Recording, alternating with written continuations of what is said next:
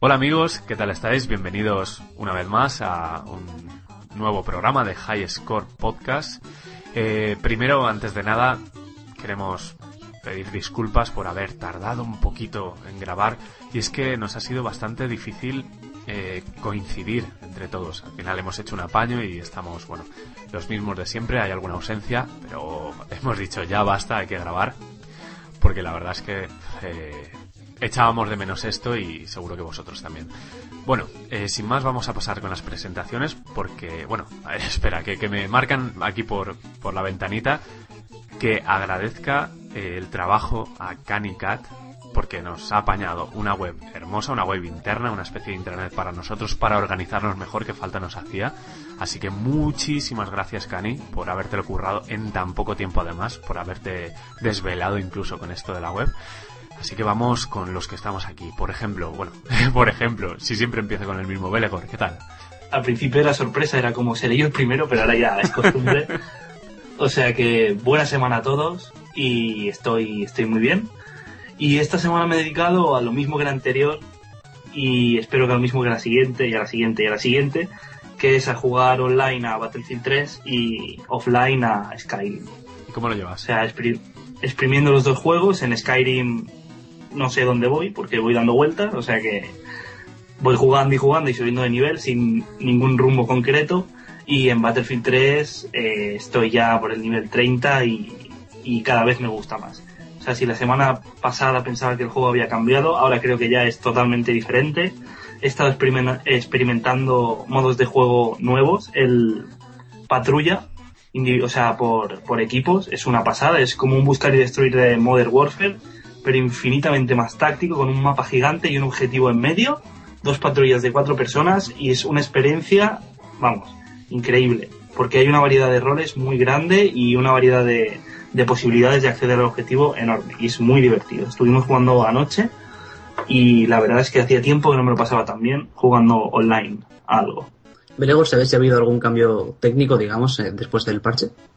Pues yo tengo Xbox y aún no está para Xbox, pero ha salido en Play 3 y he hablado con gente que lo tiene para Play 3 y sí que ha cambiado mucho el juego.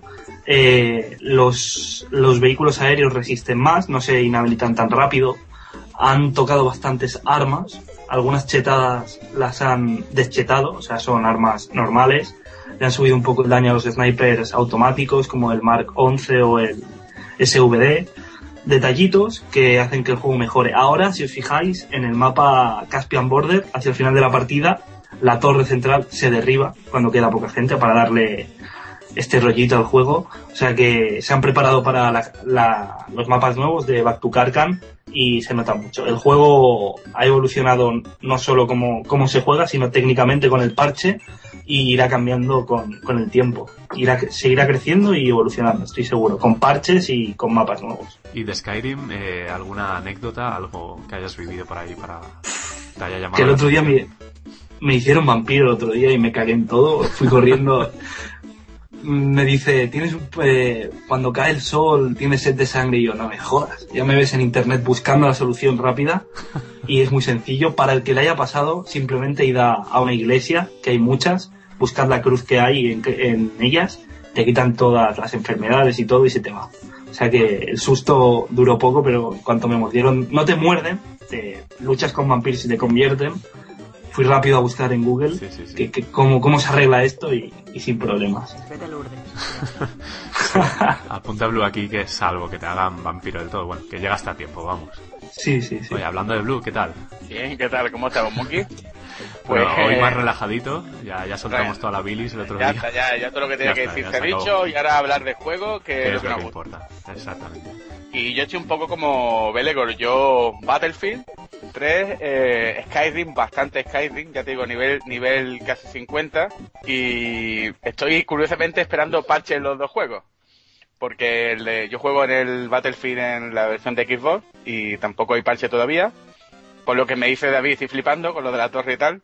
Y después en el Skyrim estaba esperando el parche porque la versión de Play 3 mm, tenía un bug bastante gordo que cuando tu partida salvada alcanzaba, me parece que 8 megas, 7 megas, o depende de lo que haya hecho durante el juego. Que es un fallo que se ve tenía el Game Braille este de, de Bethesda. Ya le pasó a. Gran Turismo 5 eso, ¿eh? Parece que es un fallo general. No, no, no, pero sobre todo en el Game Brio, que es el, el que tenía Oblivion, el que tenía el Fallout y tal, porque Sí. es, un, es un fallo que suelen tener esta gente y me parece un poco ver- vergonzoso que, que, que lo sigan teniendo, ¿no? En juegos que supone que están más testeados, llevan más tiempo con el motor. Han puesto el parche, el juego ha mejorado, se nota. El problema es que los dragones vuelan al revés en algunas ocasiones y tienen que hacer un parche nuevo, que también ha pasado en, en Xbox y tal. ¿Cómo que al revés? Exacto. No, no, sale el, el dragón volando al revés, como en Michael Pero, al revés, boca abajo, o sea, boca No, no, arriba. no, no, no, pues el- a- atrás, en, en vez de ser el modelo del andando para adelante con la cabeza, va por- andando por el culo. Qué. Yo no lo he visto, ¿eh? Yo quiero ver eso. y, y tal, y, y aprovecho también un poco para jugar al Caballero Antigua República, a la beta en PC. Yo personalmente jugué a los MMO hace tiempo, ¿vale? Le metí mucha caña al, al, predecesor de todo, que era el, ¿cómo se llama? Se me, se me escapa ahora el, el ¿El primero que fue de Sword. No, no, Ah, no, no, no. Vale, dices de... El, an- el antecesor del World of Warcraft. ¿Cómo se llamaba, hombre? El Hero. ¿no? El EverQuest, exactamente. Le metí muchi- muchísima caña al EverQuest. mm, le di tanta caña que se lo regalé a un amigo y acabé con su vida social. No, no, es curioso. Es, un- es de verdad una anécdota que un día tengo que contar. Y luego jugué al World of Warcraft, pero no le di mm, la caña que le puede dar a alguien que sea un vicio al juego. Por eso que mi, mi opinión sobre lo que, lo que he jugado del, del Caballero Antigua República no puedo decirlo profundamente porque no soy un jugador experto en MMO, pero bueno, a mí me ha agradado lo, lo que he visto. Va bien, tiene unos gráficos buenos, de- un- con un estilo parecido al, al World of Warcraft, pero supongo que será para que funcione en todos los ordenadores que sea posible, ¿vale? No pedirán tampoco mucho ordenador. Y lo que sí es verdad, que si eres un poco friki de Star Wars, mm, te va a gustar porque la, solo entrar a un escenario y empezar a escuchar la música que siempre he escuchado de Star Wars y tal, pues la verdad que te llena. Eh, En ese aspecto está muy bien. Y por lo demás se ve interesante de, de que las clases sean bastante diferentes, desde el Jedi al, al cazarrecompensa que va con arma de fuego y tal, que es algo que bueno, sí, en el World of Warcraft tienes arquero y tal, pero no es lo mismo un, un elfo mariquita tirando flecha que un casa recompensa lanzando láser a todos lados. Y después, por último, el, el Shine Roadster, que me tiene enganchadito. Me tiene bastante enamorado, porque es que el juego... No, pero es que no, no, al principio creía que era un juego gamberro, que vivía de ser gamberro, pero no, no, es que es un buen juego de estilo Grand Theft Auto. Es como si esta gente, lo que dijiste el otro día, Muki, mm, se dieran cuenta que no pueden competir con la seriedad de los juegos de Rockstar y con los valores de producción, aunque tienen muy buenos gráficos, la verdad, el juego. Y dijeran, vamos a hacer todo lo gamberro, las partes gamberras del San Andreas, y vamos a hacer un juego con ellas. Y una cosa que han hecho muy interesante y que se ha tocado poco en los juegos, aunque de vez en cuando hay ejemplos, es el tema de implementar la música, música moderna o música reconocible en el juego, en diferentes acciones. Como tú dijiste, los tíos cantando en el coche y tal, pero la escena esta que tienes que asaltar un edificio de noche, como una especie de azotea, una fiesta, Ah, y sí. empiezan a meterte la música de Kanye West, la Que de sale Bow. la del tráiler, la de... eh, no, no sé tararearla, bueno, la del tráiler de Sunro. Eh, exact- Sí. Exactamente, te da... mm, es que algo, que algo yo siempre he dicho, la música no se le da suficientemente importancia a los videojuegos. Es como... Esta gente ha hecho un poco lo que hizo Tarantino en su día.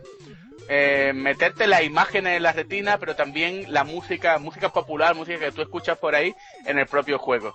Y yo creo que deberían darle un poquito más de importancia a la música, y, y Saint Row es un ejemplo de ello. Sí, estoy de acuerdo.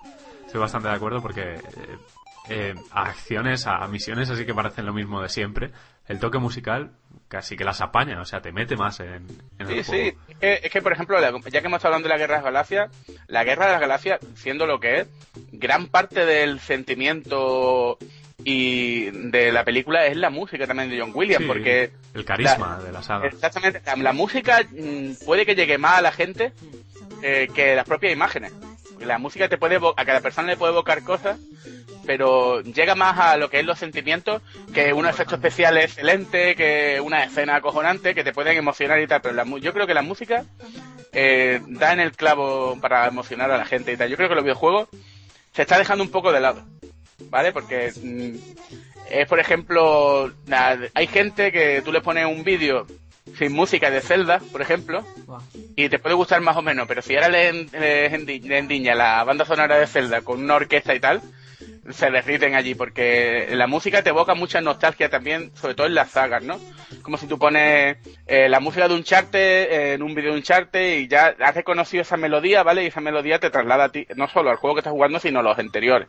Por lo mismo pasa con los juegos de Nintendo, tú te pones la melodía de Mario, y pues muy anti-Nintendo y rancio que sea como yo,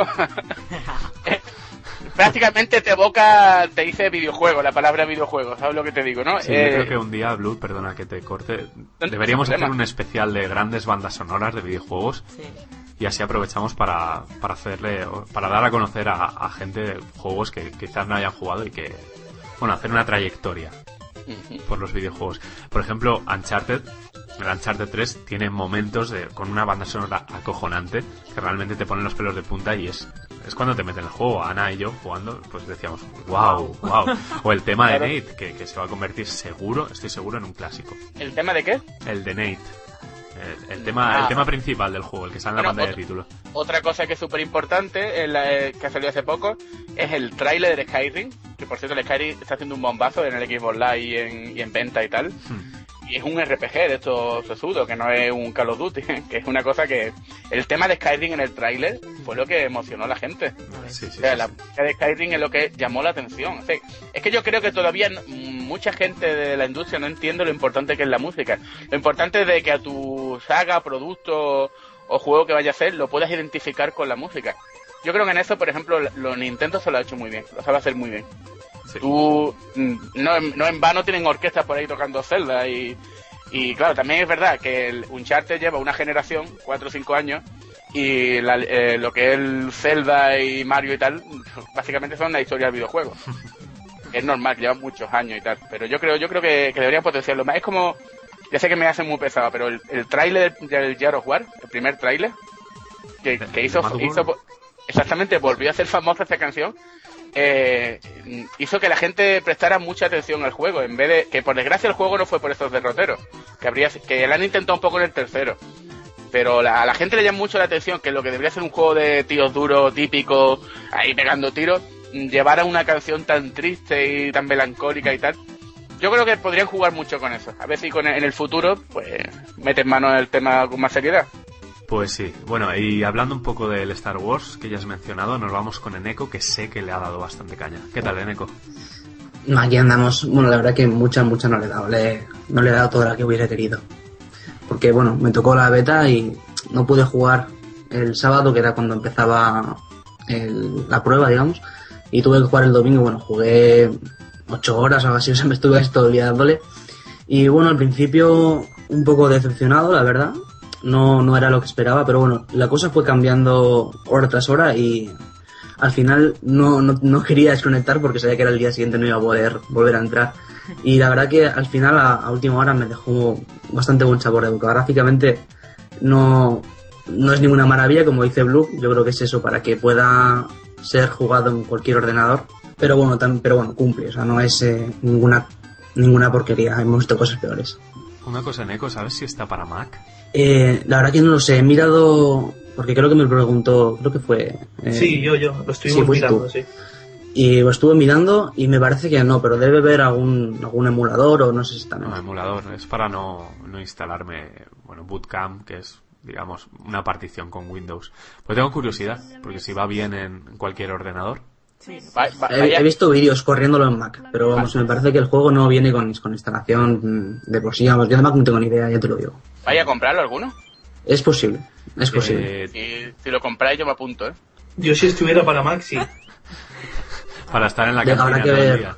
Hacer el, el el- día. Ta, ti. hacer el Habrá que ver las cuotas, eso sí. Hay que ver las cuotas, sí, sí, sí. 15 euros será lo más seguro. 15 o euros 12. al mes, bueno, ya veremos. Es que, es que, es que, mm, y siento ser pesado otra vez, yo creo que la gente que, el modelo este de cobrarte el juego y luego cobrarte los 15 euros, es demasiado pedir al usuario ya. Ya debería, o una cosa, lo, o te lo hacen gratis y pagas el juego, o te meten una cuota y el juego gratis. Más con lo que hay. el, el rey es World of Warcraft y cobra cuotas y cobra por todo, prácticamente. Sí, te venden eh, monturas, te venden mierdas Claro. historias. Pero World of Warcraft se lo puede permitir, los demás no. Mira tú todos los MMO que se han puesto ahora gratis, el de este de Sony de los superhéroes, el Sí, de sí. Conan y tal, y están funcionando bien, porque es verdad, es lo que hablamos con, con Muki el otro día. Tú tienes un juego, ¿qué prefieres ganar? Mm, ¿Cobrándole 15 euros a mil personas o cobrándole 2 euros a un millón? Pero es que, bueno, es que siempre tenemos el referente, ¿no? De compararlo todo con World of Warcraft y es que ellos tienen tanto el, tienen ambas cosas, cobrar al mes y el, y el millón, bueno, millón, son 8 millones que son, no, no sé Pero lo de World of Warcraft quizá como quien dice un, un, una mierda porque tiene mucha suerte. Un MMO con, un, con 400.000 usuarios puede vivir perfectamente, bastante bien. Y yo lo que espero, el que tengo muchas ganas, es el, eh, Guild Wars 2, que al parecer además no va a llevar cuotas de, serie, no va a ser un free to play de que dicen, bueno, no, no juega nadie, vamos a ponerlo vamos a ponerlo free to play. tiene muy buena pinta y también el, el mundo oculto este, un mundo secreto y tal, que por lo menos tiene pinta de ser algo original. ¿Lo habéis visto el juego este, el MMO? Eh, estuve apuntado a la beta, pero que no, no, me, no me tocó ni nada. Sí, estuve siguiéndolo un poco. El The Secret World, dices tú, ¿no? Sí, sí, sí. Y tiene buena pinta. Sí, que va con los Illuminati, ya, ya, algo he mirado, pero bueno, no, ahora mismo no lo sigo mucho. Pero bueno, es, los MMO lo que tiene. Se anuncian 40 y funcionan dos o tres. Bueno, pues eh, ya, si queréis hablar de esto, yo os dejo, ¿eh? No, no, no, eh, yo creo que, lo, de los, MMO sería ya para un programa. Yo es que he desconectado el cerebro en cuanto habéis empezado y digo, bueno, ya pararán. nosotros os, veníamos a hablar de, que tenemos un nuevo miembro en la familia y no, no hemos tenido ningún hijo, sino que nos hemos comprado una consola, que es un evento importante. Siempre, es un evento importante. y como supone la gente, pues es la Nintendo 3DS. Sí, nos hemos comprado una 3DS. Sí, la última portátil de Nintendo, al final hemos caído con el pack de Ocarina of Time. Y también ha caído junto con el pack pues el Super Mario 3D Land, que era pues, mi juego fetiche para 3DS, porque el resto la verdad es que el catálogo de 3DS es un poco... No sé, digamos que no han salido los suficientes juegos que, que, uno se esperaba para viendo una consola como DS, que, tenía de todo. Y bueno, eh, Ana os va a hablar un poco de Zelda. ¿Qué te ha parecido Zelda?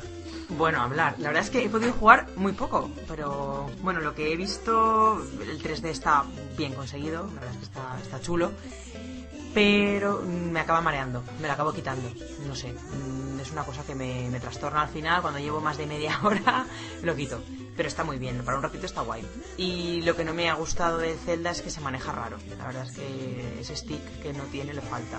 No sé, me, ha sido un poquito complicado. Era más fácil jugarlo en el 64. Pero bueno, eh, mola, es un Zelda y me hacía mucha ilusión tenerlo y nada, a ver si saco tiempo y le doy más horas, porque la verdad es que no he jugado apenas nada y como soy tan mala que encima soy muy negada, pues nada, eso. ¿Y tú qué? ¿Tú has pegado al...?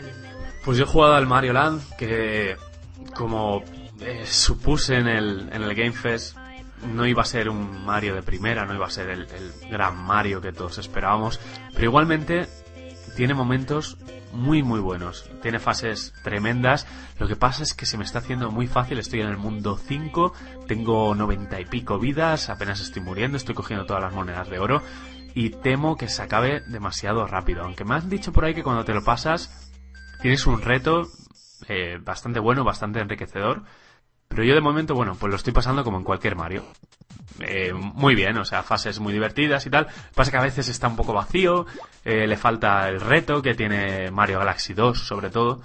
Pero como primer debut de, o sea, como el debut de Mario en 3DS, pues satisfecho. O sea, me lo estoy pasando muy bien. Cuando me pongo a jugar, juego una horita. Así, bueno, a la hora te advierte un dibujito de Peach que te dice, quizás deberías descansar. Sí. seguramente algún niño acabará ciego. Y hacer los deberes, ¿no? Sí, sí, haz los deberes y deja ya de jugar a esto, hombre. No sé, pero a ti también te pasa lo del 3D, ¿verdad? También te lo quitas al final. El 3D me lo quito. Eh, decían que en Mario que sí que se notaba, no sé qué. A ver, cuando vas con la caja que vuela, un cubo que puedes coger que tiene una hélice y vuelas y tal, se nota la profundidad, pero me sigue pareciendo una estupidez.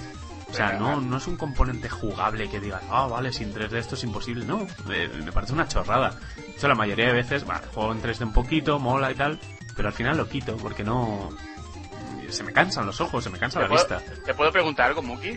Dime. Es que me choca un poco esto. Yo no he jugado al juego, ¿eh? lo tengo ahí para comprarlo, pero no me lo están vendiendo mucho. Pero es que estoy leyendo en muchos lados que el juego, eh, en Joystick leí una review que era el avatar, ¿vale? De los juegos 3D de consola. O sea, que, que era el primer juego en la 3DS que usa el 3D para la jugabilidad.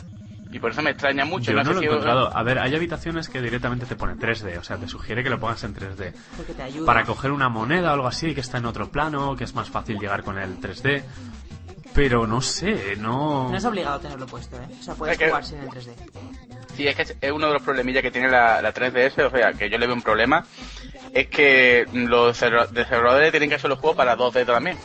Claro, claro, es que mientras sea opcional y no sea obligado, eh, habrá que hacerlo. O sea, hay gente que no puede ver 3D, gente que yo que sé, que tiene problemas de visión. No, pero o- llega- acaba molestando. A mí me acaba molestando al final. Llega un punto que está muy bonito y tal. Ay, mira, gracioso, lo ves. Pero es que como muevas un poquito la consola, se te va de, de tal manera que te Ujú. vuelves loco. No, hay, hay momentos, por ejemplo, hay cañones, bueno, cañones, mentira, son prismáticos que los puedes manejar con el giroscopio de la consola Exacto. y cuando lo mueves la consola con el 3D, pues la mayoría de veces se te va, así que Eso dices, pasa en el también. dices, hostia, Sí. ¿en qué quedamos? ¿En una cosa u otra? Es- no sé.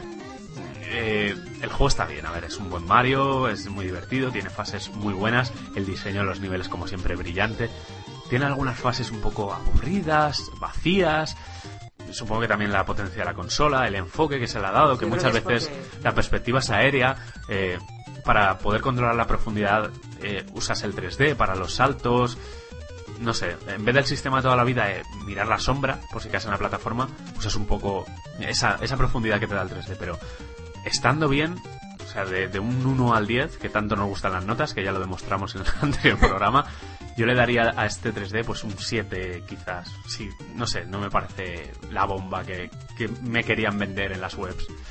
Pero bueno, y que quería hablar también de una revista. Y esto lo he comentado con Blue antes del programa. Qué maravilla. Sí, y es que algunos lo sabrán ya, habrán visto mi Twitter, pero Retro Gamer, la revista inglesa de videojuegos retro, ha aterrizado en España, pero ha aterrizado en, en una edición, por supuesto, traducida. O sea, no la han adaptado en nada, sino que ha sido directamente traducida por la gente de Micromanía, así que pasión garantizada. El mismo contenido que la revista británica, y esto creo que es la noticia de- del siglo para, para los que todavía nos gusta pues, leer prensa escrita, porque es una verdadera gozada. Tengo aquí los dos primeros números. El primero es sobre ordenadores, microordenadores de 8 y 16 bits, de Spectrum, bueno, el Apple II, Spectrum, Atari, eh, no sé, Commodores, etcétera, amigas. Y el número 2 es sobre juegos. Pero es que he estado ojeando el número 2 y eh, yo me estaba emocionando porque viene un reportaje de Electronic Arts, de, ID, o sea, de ID, viene otro de Bullfrog, con Molinex, repasa todos los juegos, viene un cómo se hizo, que si Robocop, Gunstar Heroes, el Scuba Drive, el eh, Jet Set Willy, Manic Miner, el Indiana Jones, el Fate of Atlantis, viene de todo. Son 180 páginas sin publicidad, con textos súper densos, con listas, con tops, con esquemas, con articulazos, con entrevistas, con curiosidades. Y esto lo convierte automáticamente en la mejor revista que ha habido en España sobre videojuegos. Sin duda, el, primer número es una alucina y, y- y lamento no haberlo dicho antes porque siempre en el Twitter y tal siempre lo he pensado, voy a hablar de las revistas, voy a hablar de las revistas, siempre se me pasa. Pero el, el primer número, yo por desgracia el segundo no lo tengo, en cuanto termine de grabar me voy corriendo a comprarlo. Ha salido hoy, o sea. Ha salido Ya, ya, hoy, por justo eso. hoy. y, y espero que tenga buena distribución, pero la primera, el primer número es, vamos, me extraña que en España salga una revista así, porque es que estaba alucinando. Y más yo que soy viejuno, estaba viendo con el detalle, con el mimo que te hablan de cosas, de verdad, el que quiera saber de la historia de los videojuegos un poquito, sobre todo la historia que hubo en Europa, porque los tíos han tenido los cojones también que son ingleses, ¿no? De hacer lo que no hace ninguna prensa del videojuego en americana y tal, ¿eh? hablarte de, de lo que funcionó aquí en Europa, los Spectrum, los Astran, los BBC Micro y tal y tal, y es de verdad empaparte en la historia de videojuegos en una revista pequeñita, no te hace falta leer 500 libros y tal, lo han condensado todo, lo han explicado bien, te han metido anécdotas, te han metido la gente que trabajó en esos eh, sistemas, en los juegos y tal, y la verdad que es para comprarte una para manosearla y la otra para guardarla en una estantería en un plástico, ¿eh? La verdad que no alucina. Y Bele ¿El precio? preguntar algo. 8 euros, ¿no? El precio. No, No. 6, 6, 6 euros. 5,95. Seis, seis. Pero Belegor quería preguntar algo. Sí, yo, eh, para gente que no es tan ducha en estas líderes de, de consolas, hay de, perdón, de revistas y sobre todo extranjeras, ¿es una consola retro 100% o también tiene algo de actualidad? No, no, No. no, no, es, con- no es consola, es ordenadores, en el primer número. Ah, es ordenador. Pero ¿es una revista de videojuegos o de es- ordenadores? de. No, de retro, de- juego de, es de- está enfocado a los videojuegos, pero es retro, o sea, te va a hablar de, de, por ejemplo, el Spectrum, te hace, también te cuenta cómo se creó la historia de, cómo se hizo el Spectrum, cómo llegó a ser el Spectrum, y te habla de los juegos del sistema, los mejores juegos, eh, y para que tú vayas viendo cómo era el tema. Pero no solo eh, lo enfoca desde el punto de vista de los juegos, que es lo más importante también, porque es retro gamer, sino que también te da un poquito de, trasfondo de cómo llegó el Spectrum a estar ahí, cómo se creó el Commodore Amiga, cómo se creó el, el Astran CPC, qué llevó, qué diferencia hubo, por qué no funcionó, porque también te habla de proyectos fallidos, ¿no? Y la verdad que es una maravilla. Yo de verdad que se la recomiendo a todo el mundo. Eneco dice que qué precio tiene, bueno, 5.95. ¿Cuántas páginas? Eh, pone 180 sin publicidad. O sea, Sí, es, una edición bonita, ¿eh? Además es gordita, está muy bien maquetada, con un gusto exquisito, con imágenes de juegos, bueno, que está todo esquematizado de maravilla. La verdad es que es una, es una locura. Y estoy aquí con la- con el número 2 en la mano, os voy a spoilear un poco lo que lleva. Lleva el Rampage, que hablamos el otro día, Boogie Boy. California Games, Los Simpsons del arcade, el Thundercats, Punk, bueno. Lleva la historia de Legend of Zelda, la historia de Elite, Blue, esto te encantaría. Lleva la historia de Donkey Kong también. Una así se hizo de Manic Miner, Outrun, Star Wars, Marvel Madness, Robocop, el Fate of Atlantis, Crazy Taxi, o sea que también lleva juegos más actuales. Repasa la historia de Electronic Arts, un pedazo de reportaje increíble sobre Space Invaders, pero alucinante, que unas 12 páginas o algo así. No sé, es que, es que, o sea, ¿qué revista tú coges? ¿Hobby Consolas te va a hablar en 12 páginas de, de No, Space no, Invaders? No, no. no. Es que- una revista que se nota, Muca, que está hecha con muchísimo amor. Es lo, es lo que te dije el otro día. La gente retro le dedica un amor a los artículos y a los juegos acojonante porque no tienen prisa ninguna. Ellos eh, dedican totalmente el artículo libremente, no tienen ni presión, ni prisa, ni nada, y te hacen unos articulacos que son alucinantes. Y esto es esto llevado a revistas. Ya de por sí, yo leía la retrocámara inglesa, que es un pedazo de revista, y me parece increíble que haya llegado a España así de bien. Y eso demuestra que la gente que la ha, que la ha traído para acá lo ha hecho con muchísima Pero una cosita, Blue, eh, yo, yo, no, yo estuve suscrito durante dos años a, a la Retro Gamer inglesa, pero no la seguí desde el principio. Tengo la impresión de que para la edición española están haciendo un popurrí de lo Claro, de- mejor de lo mejor, la claro, inglesa. claro. O sea que el número uno es el repaso de hardware, un repaso exquisito a microordenadores, y el número dos tiene como artículos de varios juegos de diversas retro gamer, o sea que es un... Claro, porque la retrogamer eh, inglesa tiene muchísima publicidad, tiene muchos artículos de compra-venta de, de cosas antiguas, de meterte también en el año 1994 qué pasó y luego te hablan de los juegos de ese año, pero esta que española es la recopilación de cada de los mejores artículos sobre ese tema en la revista, por lo cual no, eh, no tiene como cuando vas a comprar carne y tal, no tiene grasa ahí que recortar, está todo Sí, el sí, filetón sí. ahí pues. Sí, y y la bueno, verdad que no alucina. Para, para la gente que, que esté ahora en sus casas escuchando esto y diga, ay, ¿dónde la compro? ¿Dónde la compro? Yo recomendaría, por más que nada, porque la hemos comprado y porque había bastante, bastantes números disponibles. Bueno, estaba el 1 y el 2, pero bastante cantidad. Había como un puñado de 6, 7 Sí, revistas, sí, sí. que ya es raro. Eh, en los kioscos del corte inglés. Sí, ahí la venden. Ahí no tendréis problemas, en principio. Nosotros la hemos comprado en Valencia, hemos ido a dos distintos, compramos el número uno en uno y el número dos lo hemos comprado justo esta mañana, día 2 de diciembre, y estaban colocándolo, vaya. En, la- en el número uno pone que el número 2 salía el 2 de diciembre Y ha sido puntual. Que al menos dos números vais a tener y con esto, pues como dice Blue, si, si os gusta la revista, si os gusta de lo que habla, pues lo mejor que podéis hacer es comprar dos y guardar el número para, para exponerlo, para tenerlo ahí intacto y el otro darle caña porque aprenderéis mogollón. Y es que es, es el mejor libro que se puede leer este mes, la Retro Gamer edición española, seguro.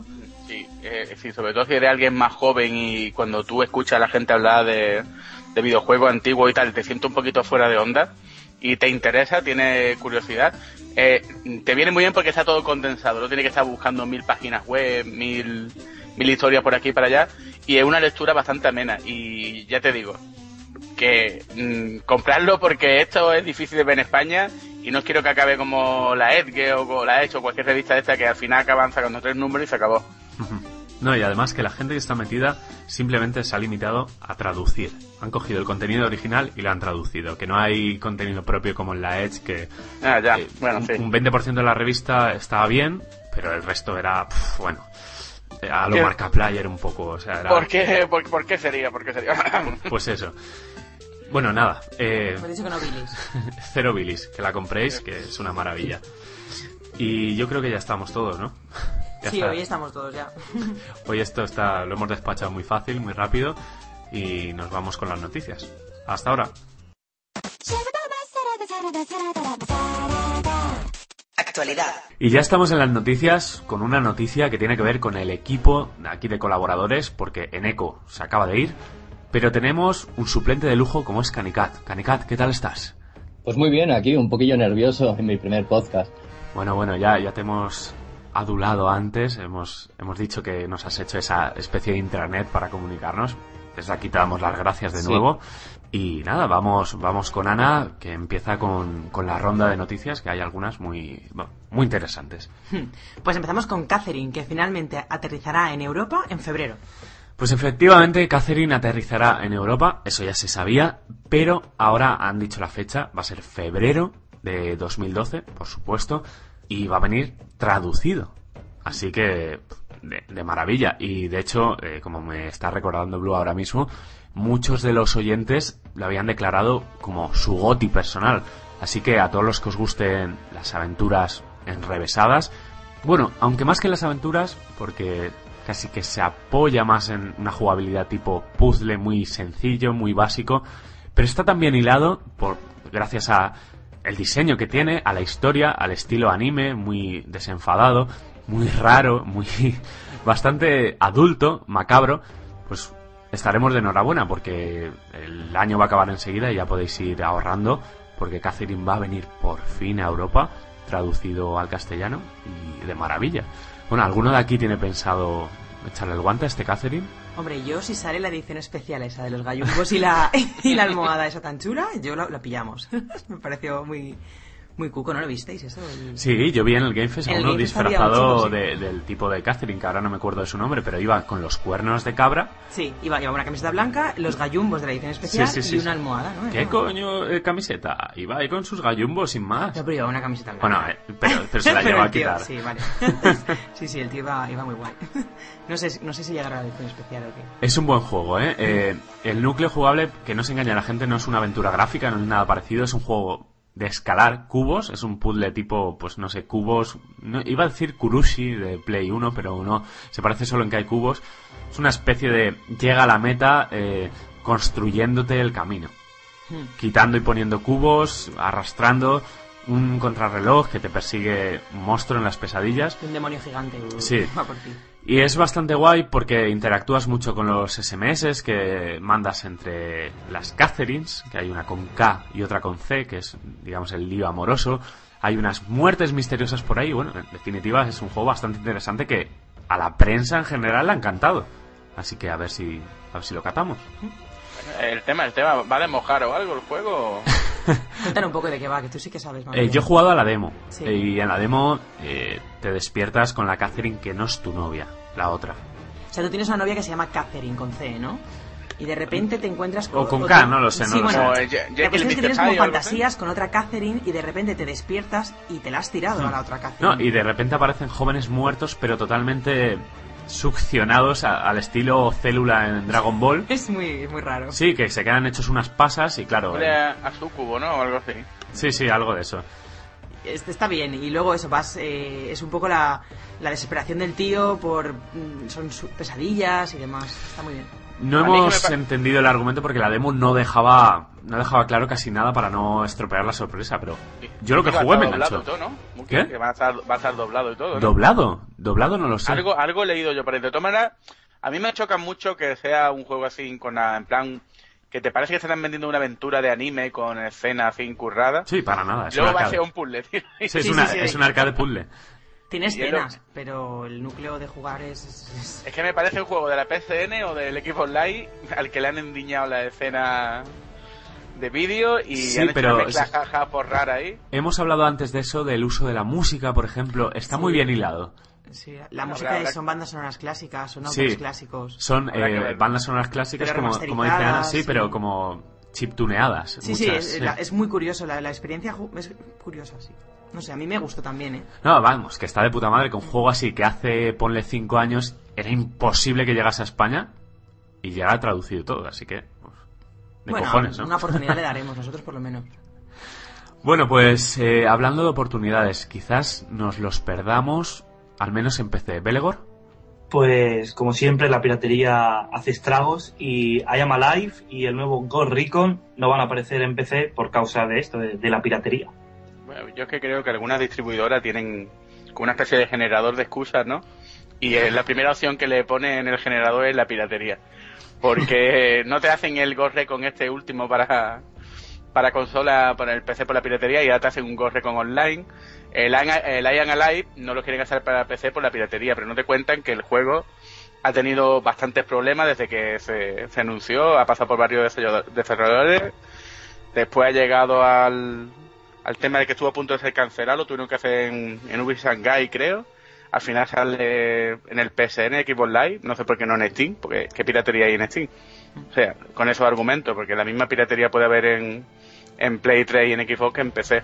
Vamos, yo no, yo veo mucho más una excusa que, una razón verdadera. Es la excusa de siempre. Además, la cabeza de turco es el PC. el PC, la piratería, la piratería. Es verdad que hay mucha piratería, pero es que también la hay en, en Xbox Live y en PCN. Y aparte tienen eh, un tema que la gente no tiene en cuenta, que cuando tú vendes un juego para Play o Xbox o Wii o tal, tú tienes que dar unos royalties, ¿vale? Para Nintendo, Microsoft, Sony, pero en PC, ¿no? En PC te lo guarda para ti y, no sé, me parece que el, el cambio que tienen de vender un juego en PC a uno de consola, eh, es que yo creo que hay muchos otros motivos y algunos de ellos no son muy claros. ¿eh? Habría que ver si el tema de licencias y el tema de, que les interesa más vender el producto en, consola porque los distribuidores de consola, las propias empresas les dan ventaja en publicidad y tal, y en el PC no tienen a nadie a quien ponerle la mano. Y es muy curioso. Hay muchos motivos. Yo puedo decir que la piratería no creo que sea el más fundamental. ¿eh? Yo creo que eso, que solo es eso, que simplemente el volumen de ventas en consolas es mayor y si hay que capar algo, pues empiezan por el PC, que es donde menos van a vender y ya lo saben, y cortan antes y listo. Te dan la excusa y... O sea, no tanto por la piratería como en realidad el, negocio real que les puede dar hacer el port para, para PC. ¿No? Y es que en, teoría el port para PC de lo, lo que desarrollan básicamente es el de Xbox. O sea, no, es que ya digo que hay muchos motivos. Te puedo asegurar que la piratería, yo creo que también uno muy importante es lo que he hecho, la publicidad. Publicidad, porque esta gente, la publicidad cuesta mucho dinero y si quieres publicitar un producto de Xbox o de Play 3, te va a costar mucho menos, porque ya que tienes más ayuda, tienes más repercusión que uno de PC. Y el mercado de PC está escorándose también hacia otro tipo de productos y esta gente pues lo tiene un poquito como segundón. Pues sí, la verdad, yo, estoy bastante de acuerdo, sobre todo con lo que dice Blue del generador de excusas, que me llama la atención que siempre salga la palabra piratería. Bueno, piratería ha habido de toda la vida y yo no creo que sea... No hay más ahora que antes, es la misma. Es que, es, más, es más complicado. Cada vez es más difícil piratear. Claro, claro es, que, es más complicado piratear un, un, juego de Play 2, de Play 1, que piratear en su día un juego de PC. Pero es como lo que dicen, eh, Play 1 triunfó por la piratería, eh, Dreamcast la mató la piratería. A ver, ¿en qué quedamos? Ya, unas triunfan por la piratería y otras mueren por la piratería. Sí, siempre es una excusa, no sé, todas las consolas se han podido piratear, todas. Y... es que lo de, cuando alguien que te diga que la que por ejemplo la Play 1, la Play 1 triunfó por la piratería, lo hace desde un punto de vista muy pequeño que es insular que es el de España. Pero es su barrio. el, punto de vista es su barrio. Su barrio, Y el tema era muy diferente. Igual que la Drinka, a la Drinka le hizo daño a la piratería, pero también le hizo daño eh, que no tenía las ventas globales que podía tener una Play y una Play 2. No, y que, pocas compañías hacían juegos para ella. Yo recuerdo pocos juegos de third party, no hubo ni FIFAs ni nada. Claro, porque eso mata a una consola. Es que para empezar, si una consola tiene un nivel de piratería alto, pero al mismo tiempo tiene unas ventas grandes, eso va balanceando, eh, le hace balance un poco una cosa de la otra. Incluso la Nintendo DS con el nivel de piratería brutal que tiene, y créeme que se ha notado bastante, ¿eh? sigue teniendo su, su atractivo en, los mercados. Pero tú imagínate mm, otras máquinas que han vendido mucho menos, lo que le ha afectado a la PSP le ha hecho mucho daño a la piratería. Y aún así ha seguido adelante por el tema de, de que no la han dejado de lado, pero la verdad que es que la piratería, mm, para lo que es el, cuando una consola tiene éxito, no es tan influyente para hacerle daño. Para nada, para nada. Además, muchas veces ayuda a hacer de promotores a los piratas, a, promocionar, a, o sea, ayudar a que venda más esos juegos. Porque los van enseñando, o sea, todas las filtraciones, todos los leaks. Sí, bueno, pero eh, yo creo que siempre un juego pirata siempre hace daño. Hombre, está claro. claro. Está claro, pero ten en cuenta una cosa, a lo mejor esa persona, eh, si tiene opción a piratearlo, lo hace porque no se va a comprar el juego. Cuando alguien se quiere comprar el juego, sobre todo para jugar online y eso, yo creo que lo hace. Yo te digo una cosa. Es un poco como la música. Sí, lo que hace más daño, más que la piratería, y lo, lo voy a seguir manteniendo hasta que no cambie las cosas, por, por lo menos en el mercado español, es los 70 euros un juego. También, por supuesto. No, es que tú ves la gente, cuando un juego baja a 30 o 40, la gente se da patada en el culo a comprarlo. Sí, ¿Cuánta cuando- gente ha ido en el cambiazo este de, De MediaMarkt? MediaMarkt. a- a En MediaMarkt he el- visto ahora que han bajado el Resistance 3, me parece a 35 euros. Y Se lo está comprando sí, sí. todo Dios. Claro, porque es que es normal, la gente, 70 mucha gente en. España quiere comprar, pero quiere comprar a precios decentes. Es que Sí. duele mucho. ¿eh? A mí Claro, por claro. 30 euros no me importaría comprarme todos los juegos que me gustaran. No me Claro, importaría. Es que 70 es, es- es mucho dinero. Pero bueno, volvemos a lo de siempre. Mm. Cani, de ¿quiere, ¿quiere decir algo? Sí, pues sobre el tema de la piratería, que me ha sorprendido, y estoy de acuerdo con lo que dice Blue, que es más bien una excusa, porque hoy en día el piratear el juego en el PC es mucho más difícil que en el pasado, y en el pasado no se ponían esas excusas. O sea, sí que se ponían, pero menos que ahora, ¿no? Eh, yo me acuerdo cuando jugaba en PC, piratear un juego era muy, muy, muy sencillo. O sea, te hacías una imagen y ya tenías el juego. Durante, se ha ido, bueno, conforme ha ido pasado el tiempo, se han hecho más sistemas de seguridad conforme que los usuarios no puedan eh, piratear un juego con tanta sencillez. Y hoy en día, al menos en el PC, es mucho más complicado piratear un juego que como, como lo era antes. Y además en consola también, ah, tienes que hacer una, una serie de cosas que no está al alcance de todo Sí, el tienes que mundo. buscar una consola, un modelo en concreto, llevárselo a uno que sepa hacerte no sé qué, Sí, no sé cuánto. No sé cuántos, no sé más. Antes la Sí. Play 1 con un trozo de celo, la Saturn con otro trozo de celo, es decir, Era mucho no más sé, simple. sí, que la piratería ya, ya huele un poco. Eh, y hay el tema, no sé. y el tema online también está complicado en la piratería, ¿eh? Mucho, juego- mucho, mucho. Claro, claro, no, no, no hay manera de jugar online a casi nada hoy en día con algo pirata. Eh, Exacto, y, y aun siendo gente manita en piratería, por ejemplo, me- a- con el tema de la actualización en Xbox y tal, Sí, sí, sí. está, com- está complicado, ¿eh? Está complicado. Vamos. Y además te banean en Xbox así como raca. Sí, sí, sí. Exacto. Y cuando pasen todo a formato digital ya veréis como la piratería se va a reducir a casi cero, ¿eh? Claro, es que si te, si te capan el online, mucha gente Sí, juega sí, Bueno, lo, que es, necesitas- lo que es online, sí. Lo que Sí, es si online. necesitas ya- certificados digitales Exacto. para no sé qué, se va todo, o sea, es que no, Sí, no se la- puede sostener. la piratería va a bajar bastante, bastante hasta, hasta yo creo que desaparecer. Bueno, perfecto. Pero bueno, nos hemos ido un poco por las ramas. eh, volvemos a hablar de videojuegos y en este caso de uno para Vita, Ana, cuando quieras. Pues sí, el Ridge Racer de PS Vita tendrá solo tres circuitos y cinco coches. Pues Ridge Racer. Mira que te el, mola, el ¿eh? clásico Ridge Racer de cada consola de Sony llega capadísimo y yo creo que es un síntoma que van a tener muchos juegos en, en esta nueva generación que casi estrena Vita porque es la portátil que acompañará a Play 4 a Xbox 720 como se llame. Y mal, muy mal la racanería absoluta de Namco Bandai que cómo se les ocurre hacer esto y encima en un juego que técnicamente pues es bastante normalito. No sé. ¿Belegor? A mí me, me suena como a... Siempre que sale una consola hay uno o dos juegos que son como de, de chichinabo, ¿sabes? Que están ahí como en medio, pero me sorprende que le toque ser a Ridge Racer uno de estos juegos. Pero Ridge Racer siempre O sea- ha sido, eh, no sé, un- una demo técnica de la consola. Siempre que ha salido Sí. es la polla técnicamente. El Ridge Racer de PSP es de lo mejorcito que hay en PSP. Es como, o sea, no llega a ser un juego completo, es como una bienvenida a la consola y tampoco, no sé, no esperaba que fuera así, pero siempre sale algún juego así cuando sale una consola. Pues bueno, que está que sí. como a Sí, pero además de que la saga está muerta y con el Unbound este lo están enterrando del todo, ¿cómo se les ocurre sacarlo así? ¿Por qué no hacen un Ridge Racer con todos los Ridge Racer metidos ahí en uno y ya está y quedan de puta madre?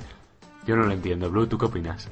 Yo opino, mira, esto tiene un poquito de experimento. ¿Acordáis cuando salió el Gran Turismo, el 5, antes de que saliera?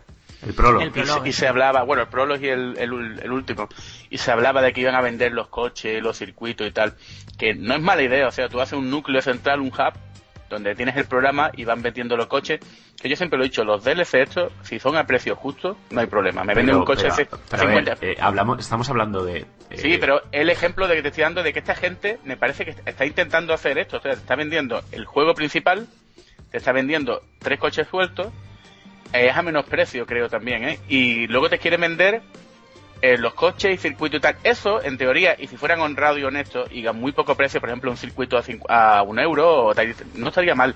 El problema es que estamos hablando de Nanco. Y a Nanco, por los foros extranjeros, le llama escanco. O sea, eh, estimo. scam, estimo porque es que es mortal. O sea, esta gente son el peor ejemplo de cómo lo- la gente, los desarrolladores japoneses están cogiendo el tema del DLC y están haciendo barbaridades con ella. Para empezar, cogerte las cosas y tenerlas en el propio disco y cobrártelas, ¿vale? Con lo, mm, lo, que es los skins y tal. Después estás sangrando, cualquiera que haya jugado a Ace Combat, que haya jugado a, a los últimos juegos estos de Namco, verá el, la pasada de precio en cualquier cosa y tal. Y esto ya es el último ejemplo de la desgana con la que tratan al usuario. O sea, en Japón es muy normal que la gente ponga el culo en el precio de las cosas, es normal. La gente allí no está, no es tan mirada para el precio como en Europa y en Estados Unidos. Y lo que dices tú de Ridge Racer es que Ridge Racer prácticamente es una saga que ha pasado a ser un emblema de, la, de las máquinas de Sony a hacer una broma. Eh, ya todo eso tiene que ver con lo que pasó al, al pavo este Sony con lo de Ridge Racer, que ya... Mm. El pobre hombre fue a decir la, la, la, lo de Ridge Racer allí en plan, uy, todo el mundo me va a comer las pelotas y, y lo que le pasó es que al final fue una, acabó de convertirse en una broma. Y esto del Racer es un poco como el fin de la, la, luna de miel que tiene la gente con la Vita, porque es verdad que está llegando una noticia tras otra, y si bien la máquina me sigue gustando y es verdad que es un pedazo de máquina, cada vez que leo algo de Vita en esta última semana, es para algo malo, que si esto del Racer, que si lo de la tarjeta de memoria, que si ahora nada más que te dejan tener una cuenta PSN, que si lo de y la verdad que, no sé yo, que este tipo de, cosas deberían tenerla bastante Pero cuidado. Es que estamos hablando, Blue, de que el Ridge Racer este es como un arcade de antiguo de Sega. Que, que sí, sí, sí. Cinco coches, que son todos iguales prácticamente, y tres pistas, tres. Sí, porque no tienen, no llega un punto de vergüenza. Hombre, si la gente votara con su cartera, pues si lo hiciera bien. Lo que pasa que es que tú fíjate tú, en una industria donde te cobran 15 euros por cuatro mapas y venden millones de ellos, ¿tú qué crees que piensa la, la, gente que hace juego? Ya, bueno, pero a, ver, es un título de lanzamiento y puedes quedar de puta madre sacando un recopilatorio de Ray Race en una enciclopedia de la hostia y te quedas más ancho que largo, aunque no tenga mucho desarrollo. Coges los mismos assets de PSP, los pones a resolución cojonuda en esa pantalla, luce de miedo, pones todos los coches, todos los circuitos y ya está. Eso sería cojonudo, pero ¿cuánto lleva este tiempo esta gente sangrando la saga, tío? Y volviendo a hacer el circuito, está circuito, está circuito. Ya es que... Y es que encima el juego es feo. Para ser un Ridge Racer es feo. Todo el estilo que, tenía, el Rage y el Type 4, se ha ido por ahí. No, no, no, no, lo veo yo un título como para comprar, vamos. No, no, para nada. Ya pasó con el de, eh, el de la Nintendo... De, no, el de 3DS. El de 3DS que, sí que no vendió nada absolutamente va a pasar con el Unbounded de este que se los han encargado los finlandeses del Flat Out y bueno, y este Evita yo espero que se hunda y que no vendan nada y que dejen de tomarnos el pelo. O sea, la saga que, que es que no pueden. Qué resentido está. No, es que están jugando, yo soy muy fan de Ray Racer. Sí, es verdad. Y que, por ejemplo, haya juegos como el Rave Racer, el, el, que solo salió en recreativas, que no haya pisado consola, y luego saquen estas cosas tan baratas, es que me parece de, de ser un cara dura. La, la, la, la saga Racer es una pena porque en su día era, no, era un arcade que tenía un diseño muy atractivo y tenía una serie de, de entregas bastante buenas y como con el tiempo ha pasado a ser algo... Sí, mira, Cani, está recordando por aquí en el chat que tuvo una de las mejores intros en su momento, la del Type 4. Hmm. Era tremenda. Y todavía tiene estilo esa intro. La ves y mola, y la música pega, y el estilo del juego, ese feeling que desprende, ese soul, no sé, esa pasión por las carreras. Es que ves ahora y parecen abortos del Pin My Ride este o como se llame del NTV, metidos ahí en una carretera de vete tú a saber dónde, que parece Marte. Estas capturas dan miedo, ¿eh? Estas capturas que estamos viendo son... muy feo el Racer de Vita.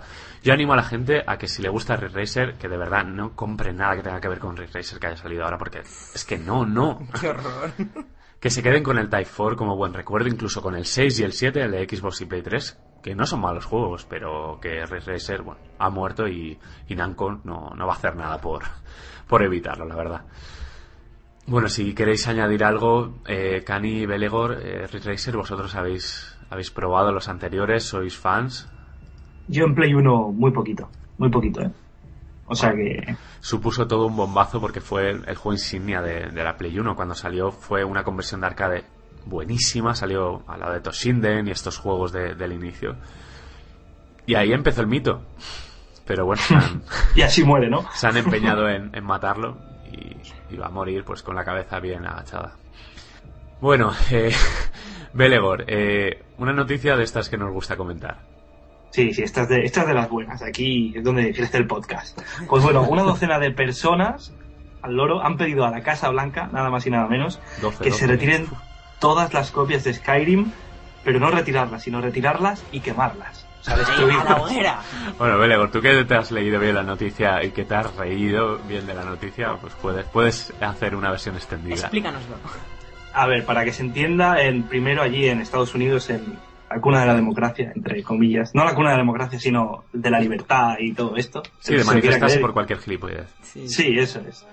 Eh, pues tú entras en la página web de la Casa Blanca y puedes hacer un formulario para hacer una petición. Yo que sé, que en mi barrio abran una escuela o que se tenga en cuenta esta ley y se abre a votación.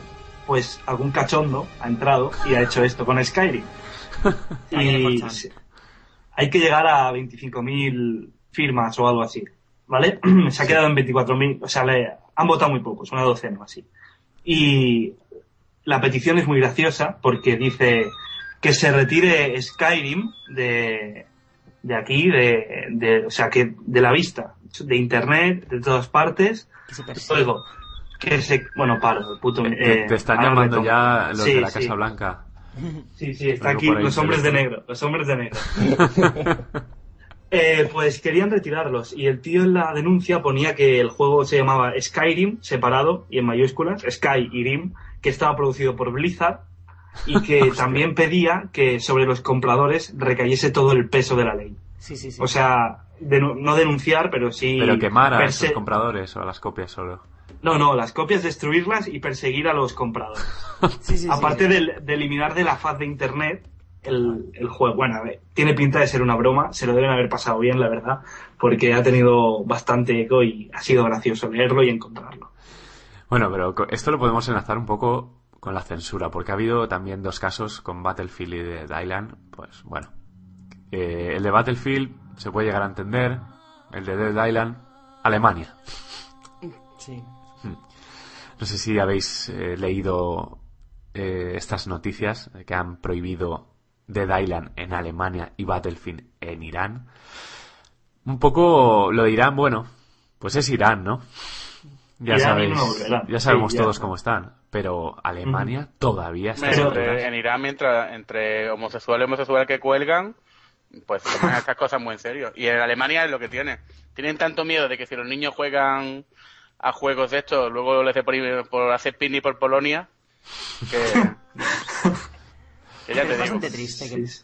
no sé, que lo prohíban. Otra cosa es que lo califiquen como para adultos. Ya, sé. pero para eso está el PEGI, para Claro, eso están no las sé, clasificaciones o de edad, realmente que, sé. lo, que, pues, que quiten la- las portadas, yo qué sé, para que la- no sea llamativo, no sé, como algo como el tabaco, pero de allá que lo prohíban es un poco... Sí, eh, Bueno, pero es que también, el- también ponen lo de la sangre verde, que lo hacen en muchos juegos, o, sí, también. directamente la eliminan. Bueno, pero Ponen ro- robot en vez de personas, tal y tal. Sí, siempre recordaré el Duke Nukem 3D de, de Nintendo 64.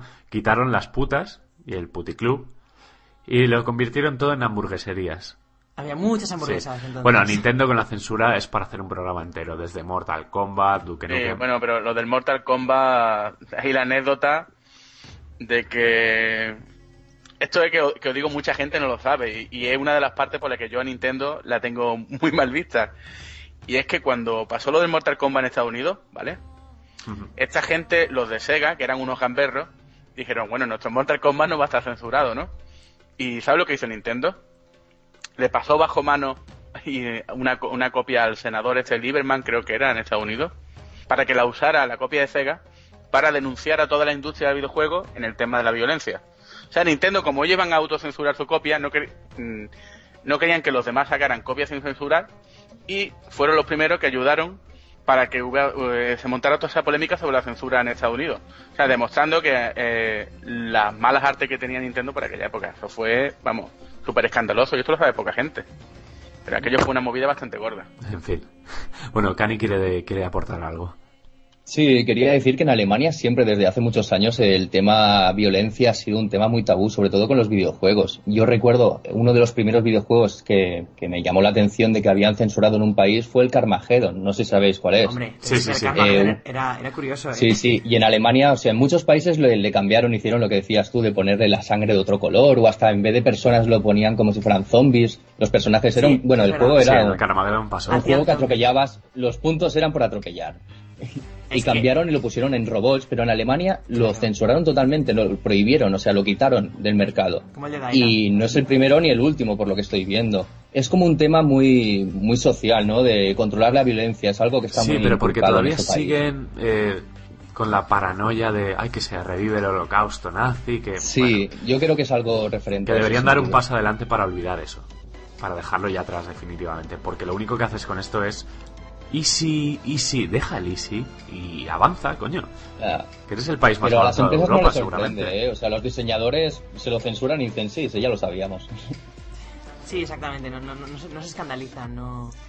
Dicen, ah, claro, sí, Alemania. Ah, de Alemania, Alemania. Bueno, recuerdo juegos directamente prohibidos por culpa en parte de la Alemania, como el Thrill Kill de la Play 1, que era de peleas en manicomios con, bueno, con bichos amputados y cosas así. Que creo que Alemania tuvo un gran peso en- para que no saliera ese juego a la venta. De hecho, lo- yo lo jugué piratilla en su época, porque eh, eh, era el típico juego cancelado, pero que corría por ahí una copia de desarrollador, que bueno. Que en fin, que no mola que se censuren cosas porque cada uno es libre de jugar a lo que quiera y joder, que a ver, que todos tenemos acceso a burradas en todos lados, que en internet mismo tenemos lo peor de lo peor. Y incluso en el telediario te sueltan cada cada Sí, no, bueno, el telediario últimamente están de un tono Sí, que... que si atentados por aquí, que Sí, si no sé qué, cuerpos, que si, todo. bueno, el torero este que le pillaron en la Uf. cara y que lo dejaron bonico. Que todo eso sale y, no sé, Me parece un poco estúpido. El morbo vende. sí, sí, sí, sí. Nada, bueno. Pero bueno, es un tema que está demasiado manido y, y tampoco vamos a ahondar mucho en él porque no, no merece la pena. Eh, una noticia triste pero esperable, Ana. Pues sí, es más, más que una noticia, es un rumor y habla de que Fumito Ueda deja Sony, pero bueno, cuéntanos un poco, Blue, tú que sabes más de esto. Pues no se sabe todavía, pero el tema está en el que se rumorea que Fumito Ueda deja a Sony y está trabajando en el Last Guardian en, como freelance. O sea, está trabajando allí, pero no está trabajando en plantilla. Como ya he dicho, es un rumor, no se sabe, pero cuando ya sabéis que cuando el río suena, Agua lleva, sí. y el tema es que se está especulando mucho, pero lo- la- el rumor, mm, lo que puede dar la versión más válida, es el tema de que este hombre está tardando bastante en hacer el juego. Es que, si os fijáis, esta gente no ha hecho un juego todavía en lo que va de generación. ¿eh? Y ya llevamos cinco años de Play 3. Y yo creo que ya en Sony le habrán dicho que, que bien, que se respetan su visión artística y tal, pero es el juego que sacarlo. Y, Claro. y habrá este hombre se habrá visto presionado y tal y ha dicho bueno pues me, termino el juego y me voy no se puede saber nada porque mm, por el con este argumento podría decir lo mismo del tío del GT5 o del GT y míralo ahí está tan tan pancho y tan tranquilo sabes verdad. Porque es verdad porque es normal porque poco pocas empresas dan esa libertad para Pero, para pero hay una un gran juego, ¿eh? diferencia entre GT y el tímico. GT Sí, vende que GT vende icono. mucho más Hmm. bueno el Shadow de Colossus vendió bastante ¿eh?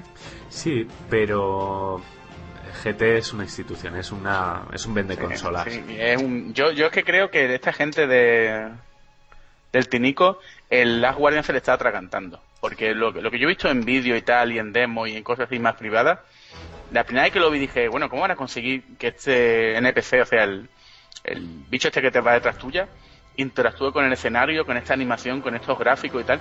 Eso es muy complicado, ¿eh? Y yo creo que por ahí, por ahí van los tiros, que se le está atragantando y están teniendo Puede que problemas a ver hayan cómo lo hacen. rediseñado el juego. Sí, eh, puede ser, puede se haya ser. quedado en algo más simplote. Era muy bonito Yo, visualmente. yo, yo cruzo los dedos porque es uno de los juegos que más espero, pero una noticia triste. Me hace gracia la, que estoy leyendo en todos los foros que este tío, que lo- los fans de Nintendo renegaban de todo lo que hiciera el Team Icon y ahora están como locos porque Nintendo le dé trabajo a este hombre. Es que, Ah. bueno, lo típico de esta gente, ¿no? Sí, pues, pues como, como sean una empresa externa, que se olviden, porque Nintendo con las third parties. Exacto. Y, y, y- y también lo que dicen que va a Microsoft, pero Microsoft a este tío le da un año para hacer un juego y si no le funciona, a la puta calle. ¿no? La puta No, calle. y lo pone a hacer el Kinect Sports con, con bichos emocionales. Por eso te digo. Seguro. Madre mía. Bueno, pues, pues sí, pues si se confirma esto, es, un, es una putada bien grande, porque perdemos a un genio, ¿por qué no? Pero yo creo que, que es un poco un tira y afloja entre Sony y el propio Ueda, y que no ha habido acuerdo, que no tienen muy claro qué hacer con el juego, no saben cómo reconducirlo, que a Sony se le han hinchado las pelotas. He dicho, venga, Y que. Wed ha dicho, bueno, pues no me veo capaz, lo siento, me voy, estoy saturado y, y adiós, muy buenas. Terminar el juego porque siento pasión por lo que hago, pero creo que, que ya se me ha ido la flapa demasiado y no, no doy abasto. Y nada, seguimos con más Battlefield. Belegor. Pues hace una semana, me parece, vimos la noticia de que Electronics eh, no iba a regalar Battlefield 1943 y finalmente ah, se han retractado, visto cómo estaba el panorama y sí que van a dar 1943 con Battlefield 3. Sí, se ve que al final se han, se han puesto firmes en este sentido, ya que creo que había una denuncia de por medio, ¿no? O sea, bueno, eh, la noticia es eso, que en los inicios publicitarios del producto prometieron que iban a regalar el, el juego, el, el Battlefield 1943, y claro, la sorpresa de los usuarios al comprarnos el juego es que no había ningún contenido descargable de, de ese juego. Y se ve que hubo una pequeña denuncia judicial, y no sé si por miedo o por eh, un poco de prestigio de la empresa, ¿no? Pues ahora han, han declarado de que sí que habrá ese de contenido descargable del juego, que solamente tenemos que entrar en la cuenta, co- eh, coger el código y, y fácil con la store eh, de las consolas que queramos, pues descargarlo. Aquí en. España estará el 26, o sea que ya lo tenemos, y en Estados Unidos a partir del 10 y el 17 de diciembre. De todas maneras, he leído por ahí que ya hay un truquito, como dice Blue siempre, no nos pueden dar cosas buenas porque nos aprovechamos de ello y se puede bajar gratuito por ahí. ¿Hay alguna manera de conseguirlo sin tener el juego y sin tener nada? Pero Muki, Muki, en este caso se lo merecen, ¿eh? Porque ¿qué, qué- qué han ganado, qué han ganado con esto? O sea, han ganado mala publicidad, Pero han ganado gente mosqueada y luego eh, para nada, porque ahora al final vas a tener que dar código. Entonces, hay, hay gente en la empresa que de verdad debería dedicarse a decir, vamos, vamos, a ver, caballero, ven, ven para acá. ¿Quién ha sido el de la idea? Tú, ¿no? A la puñetera calle. ¿eh? Es que no, no, no Sí, lo entiendo, no creo entiendo. que ¿eh? fue el que lo dijo en el E3, creo que fue el Kotick, este, el presidente. No, de no, pero yo no digo el, el que lo prometió, digo el que luego decidió que no. Que no, es que A claro, es que- qué es que- Pues eh, ese juego. a lo mejor juego- fue el propio Kotick que dijo, bueno, a lo mejor no se acuerdan. Es lo que decíais, ese juego es un juego que hoy por hoy nadie se compra. Nadie se Nadie compra, va a es que- Nah, es un juego que no tiene ningún... Es que dar como el culo por Ya no nada. tiene mercado ese juego. Es que dar como el culo por nada, no lo Chico, entiendo. pues no- dalo no- ya está, no sé. Quedas bien, ya lo has dicho, pues. Claro, eh, lo regalas y punto. Lo Si, están si pidiendo, na- si nadie va es que a nadie hubiera jugar. dicho nada, pero joder, Es que están pidiendo. alguien juega al Call of Duty 1 este que te daban con el Modern Warfare 2. No, no, pero Yo me lo he pasado. 43 es diferente, ah, es que 43. tú fanboy. porque estás loco, pero... Hay gente jugando al 43, ¿eh? En muchos aspectos es Claro. uno de los mejores Battlefield que hay en consola, ¿eh? Sí, sí, pero la gente Sí, no va pero no van a perder ventas. Ya, pero que la o sea, gente si lo ve en juego la que- Store que no lo parece hecho por los becarios de DICE, o sea, o de Battlefield. Es un juego muy, con muy poco pero- contenido. A ver, pues, tiene su qué, Bueno, yo ese pero juego he jugado basto, muchísimo. Pero claro, estando Battlefield 3 en el mercado, ¿quién va a jugar a ese? Sí, pero porque a ti te gusta pilotar y tenía el rollo de los aviones, pero realmente es cuando tú ves el juego, el juego no tiene mucho contenido, las clases no son configurables, tienes las mismas armas, los mapas gráficamente dan mucho de, de qué hablar y, y no sé, poca gente pagaría por ese juego. Y ahora que te lo regalen, pues de puta madre, o sea, no les costará nada, no van a perder dinero con ello. Hoy por hoy no, el juego no va a vender nada y tendrían que haberlo sacado, pero cuando salió bloqueó los servidores de Electronic Arts. Claro, Uno de los juegos más sí. del Xbox Live, ¿eh? Yo tengo una cosa, este juego, para mí una oportunidad de. Electronic Arts, ¿eh? No, no, no, valía su, lo que valía un juego de Xbox Live, 15 euros. creo, 1200. creo, Sí, sí, 1200. Y vendió tela. El, este juego es una oportunidad perdida en el sentido de que si fueran hecho un hub central de Battlefield y cada cierto tiempo vendieran mapas a unos precios decentes, se habrían puesto la foto y el juego estaría sí, seguiría jugando. Todavía hay gente jugando. Yo Sí, sí. ya te digo, yo soy un aficionado a los Battlefield y es uno de los últimos Battlefield que más me ha divertido. En algunos aspectos incluso mejor que el 3 en el sentido del pilotaje y tal, porque hay- hay un mapa exclusivo para pilotar que a la Sí. gente le da Sí, eso es verdad. Te enseña a pilotar los aviones, que debería tener los Battlefield 3. Battlefield debería tener un mapa aéreo, totalmente. Sí, sí, solo de aviones, solo de Y uno de vehículos Bueno. también. Es que sería lo aconsejable, pero bueno, o sea, ellos verán. Bueno, yo creo, Pues que, no he soñado veces yo con eso. yo creo que es cuestión de, de DLC, quizá lo veamos en el 3. No sé por qué tengo esa esperanza. La tenemos todos, ¿no? O solo yo.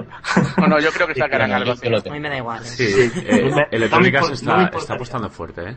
Eh, Yo he visto gente comerciales de PRs apostando por Battlefield estas navidades a saco, ¿eh? Se han olvidado de todos los demás juegos, por ejemplo, el Need for Speed de Run.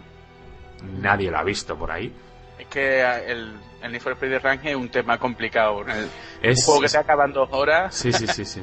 No, y, y es de Criterion, que es lo que me extraña, que son buenos. Sí, no, sí, el, juego en sí no está mal, pero es que dura dos horas. Sí, pero bueno, a lo que iba, que Battlefield 3 es la apuesta de Electronic Arts y yo creo que lo van a alimentar durante todo el año para prepararnos para otro Battlefield que realmente le pegue la patada a Modern Warfare. Poco ya tienen 8 millones distribuidos, o sea que con esa base ya sí, tienen que, tienen que cuidar bien al consumidor y estas cosas no se pueden hacer, lo de prometer y luego decir no. A mí una cosa, Muki, que me alucina del Battlefield de Electronic Arts que el, Bad Company 1 y el 2 no han vendido mapas. O sea, los mapas, los que han hecho, los han ido regalando. Bueno, pero vale, yo entiendo que, los hagan gratis porque son utilizando eh, escenarios y trozas del, del mismo juego. Bueno, eso es lo que hace también. Es lo que hace el Modern Warfare y te lo cobran. Pero que esta gente podrían tener un, un dinerito bien fresquito con mapas descargables a precios razonables. ¿eh? Pues la gente le, cada mapa una experiencia. ¿eh? Hombre, sobre todo si son mapas tan grandes como los que hay en Battlefield 3, como Caspian Border, el Firestone y todos estos, que, que no son los del Call of Duty, que te vende nada. Bueno, sí, Cani, Cani, di. Perdona, eh, quería decir que eso, que el hecho de que Battlefield 3 eh, dé facilidades, facilidades a los usuarios en ese aspecto de no cobrar esas cosas, supongo que también es porque es la competencia directa a Call of Duty y es el segundón, ¿no? O sea, Call of Duty se puede permitir el lujo de cobrarnos esos productos y Battlefield no. O sea, Battlefield tiene que apostar con servidores dedicados, con cosas gratuitas para llamar la atención al usuario. Y ir remontando puestos en ese pique de ventas que tienen siempre estos dos grandes. Creo que ese, pique de ventas lo veo un poco demasiado forzado por parte de Electronic porque Battlefield de por sí ya tenía su público y bastante más sentado que el del Modern Warfare, porque si nos acordamos, el Modern Warfare dio el pelotazo fuerte a partir del 4.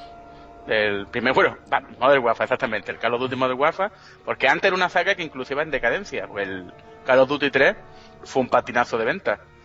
Y Call of Duty eh, ha pegado ese bombazo y Electronic al querer a todo mm, coger el, como dicen los, americanos, el, flash este en la botella, coger el, el rayo en la botella, están haciendo todo lo posible para equipararse a Call of Duty y como ya dijimos hace dos o tres programas, están perdiendo un poco el rumbo de lo que debe ser un Battlefield. Y mucha gente que lleva muchos años jugando al Battlefield lo dice. Hay muchos mapas y muchas cosas de este Battlefield que están demasiado orientados a la gente de Call of Duty. Y eso es un poco problema. Pero yo creo que esta gente, los de eh, Battlefield 3, perfectamente podría ir a, sacar los mapas que quisiera cobrándolos. Bueno, Belecor, si le pasa yo lo, que quería decir era que estaba de acuerdo con Cani con lo de los mapas gratis, que creo que ha sido una táctica desde, bueno, táctica suena como a rastrero, pero una técnica de mercado de vamos a ir introduciendo a esta gente de consola, que es un mercado que no podemos explotar, vamos a estar regalándoles mapas gratis, eh, van a ver que para que les guste el juego y para que confíen en Electronics o en DICE, y, así yo creo que han ganado bastante gente, pues yo tengo muchos amigos que, que vienen de Modern Warfare, tú les explicas que te han estado dando mapas gratis en Bad Company 2 desde el día que salió hasta el día que murió y, se me quedaban mirando como diciendo, ¿y no has pagado nada? Y yo, no. Vale que a lo mejor son mapas un poco reciclados, pero no te están, o sea, no están haciendo la guarrada de cobrarte por nada. Eso ya dice mucho de, ellos. Como previo para, para entrar en la, en la saga, como para dar el paso y decir, parecen buena estoy gente. viendo esto, eh, un símil un poco lo que pasó con el Pro y con FIFA yo creo que a poco que se relaje Activision, que ya lo ha hecho con Modern Warfare 3, recordad que FIFA, Electronic Arts empezó a mimar a los usuarios a partir del FIFA 2007. Un cambio de motor, mogollón de publicidad, opciones, licencias, se dejó una pasta increíble. Y mirad lo que ha pasado ahora. FIFA vende bastante más. Creo que con que Activision baje la guardia, y los próximos Call of Duty, bueno, y sin contar también a Respawn Entertainment, que está preparando algo, esperemos que gordo, yo creo que Call of Duty le quedan dos títulos a tope y a partir de ahí para abajo. Ya veremos cómo se adaptan con sus 60 frames y todo eso en la próxima generación. Y a ver, a ver cómo, cómo mantienen el tipo. En fin, y para terminar con la ronda de noticias, eh, Game Informer generando hype y al final, pues, ¿qué ha pasado, Ana? Pues que THQ y Obsidian nos traerán un RPG de South Park. Pues parece que sí, que se han juntado los creadores de South Park y estos dos grandes grupos de, creación de videojuegos y van a hacer algo que puede ser grandioso, que es un RPG de South Park. Eh, no han dado muchos datos, vamos a ser colegas de Kyle, Stan y todos estos y vamos a poder navegar por, por el parque de, de South Park. Es cojonudo. Puede molar, ¿eh? Es que, es que a mí me parece una notición, un RPG de South Park. Para mí, y repito, para mí, es una opinión personal, la mejor serie de dibujos que hay en la actualidad. Ahí, ahí, Vamos. con Hora de Aventuras. Con Ahí, Adventure Time. ¿Cómo estás con la aventura? Joder, me encanta. Estás viciado. no sé, puede ser muy ¿Cuánto- curioso el resultado. No sé. Sí, tienen, Bueno, tienen buena ¿Cuántas base. maneras de matar a Kenny deben haber, no? No, pero, pero, pero que Sobre tienen todo, sobre personajes todo con. Obsidian, ¿eh? ¿Eh? Sí, sí, Obsidian. Obsidian con los, los bugs que va a tener el juego a matar a Kenny unas pocas Ya, veces. pero han, han cogido algo sencillito, como son muñecos de South Park, para no complicarse mucho, no como el este, el Alpha fe. Protocol. Pero yo, yo, tal como se anunció la noticia, vamos a presentar alguna y todo el mundo ahí haciendo especulaciones. Y cuando salió South Park, todo el mundo, coño. Pero, ¿Qué?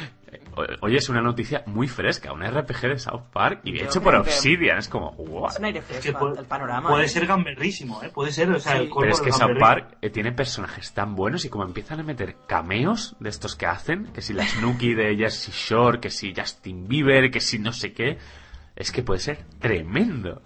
Sí, divertido. No sé, yo quiero llevar Habrá al padre de Stan, quiero, quiero llevarlo. es el de las pajas, ¿no? El... sí, sí, sí. Es que yo lo veo poco. Pero me hace gracia también. Nada más noticias, irán sacando noticias y dicen que el juego es para, lógicamente, porque no puede salir antes por tiempo físico, eh, después de la segunda mitad de, de 2012, pero está proyectado para el año que viene. Sí, O sea y, que y habrá para que- Play que- 3, Xbox y PC. Para todo, para todo. Sí. Bueno, yo, yo tengo, tengo esperanzas puestas en esto. No sé, los juegos de South Park, eh, curiosamente, nunca han sido malos. No, han sido juegos decentes, han sido productos más redondos que, por ejemplo, los juegos de los Simpsons. Sí. Sí, en serio, en serio, es, es curioso, pero ha sido así. No sé, veremos qué hace. Yo con los Simpsons he jugado, de los Simpsons que me ha gustado, que me gustó mucho, el Hit and Run de PC. Bueno, no está mal, en no PC. está mal. Eh, No sé, me- pero yo, eh, antes pequeño. del Simpson de arcade, el de Konami, cuando cogió el motor del, del Tortugas Ninja y hizo el, el todos contra todos este, el de yo contra el barrio, es que solo habían salido juegos con Bart que eran malísimos. Y de, de South Park recuerdo algunos de minijuegos curiosos, no sé. La verdad es que estaba, no sé, el de rallies que hubo, que estaba muy bien para Nintendo 64 me parece. Pero bueno, Obsidian y THQ. Curioso cuanto menos. A ver si han puesto dinero y nos, nos dan el juego definitivo de South Park. Y nada, terminamos ya las noticias. Nos vamos con el temazo de la semana. que esta vez vamos a hacer un poco de, de ricachones, de locos, de, de John Romero, de David Perry. Vamos a hacer así un poco de diseñador de videojuegos. A ver, a ver lo que sale. Vamos a mezclar aquí gente con dinero y con ideas.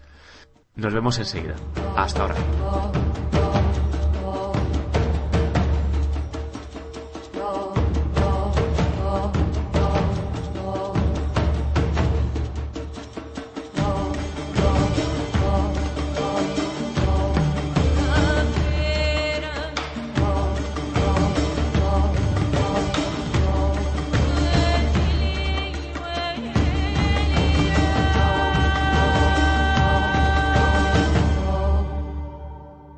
Pues como hemos dicho antes, vamos a jugar a tener mucho dinero, tener una compañía de videojuegos y a decidir qué tipo de juego haríamos.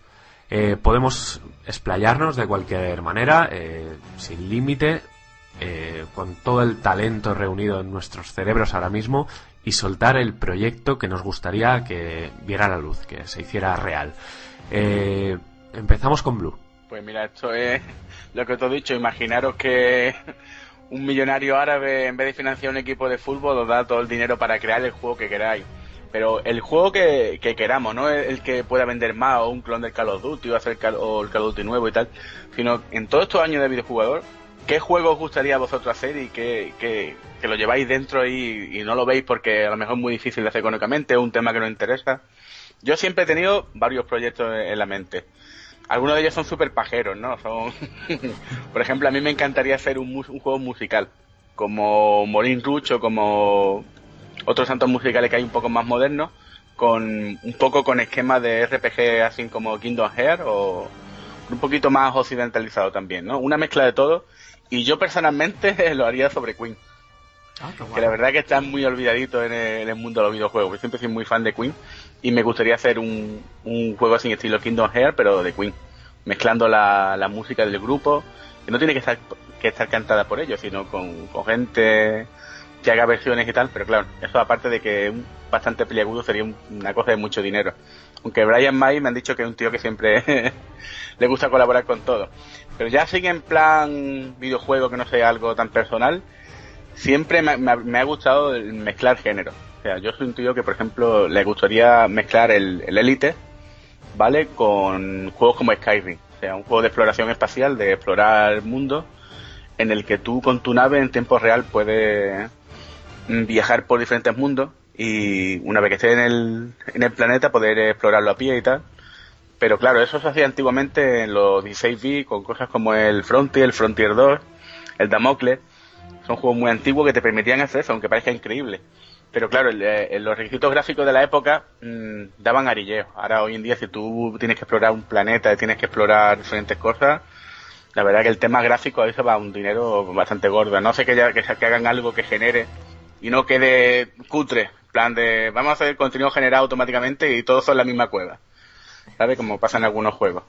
Y ya así en plan multijugador me gustaría hacer un, un shooter en, así futurista de, de mercenario, ¿vale? Pero en el que el, jugador tiene libertad para elegir cómo va a enfrentarse a la misión. O sea, tú tienes un mercenario, tiene varios contratos, siempre multijugador, ¿eh? Con cuatro o cinco jugadores. Y tú antes de empezar la misión tienes, puedes gastar dinero en, analizar el escenario, en qué tipo de enemigo, las armas que vas a llevar o vas a dejar en sitios ocultos y tal. Un, un poco como Hitman, ¿vale? Pero así para multijugador.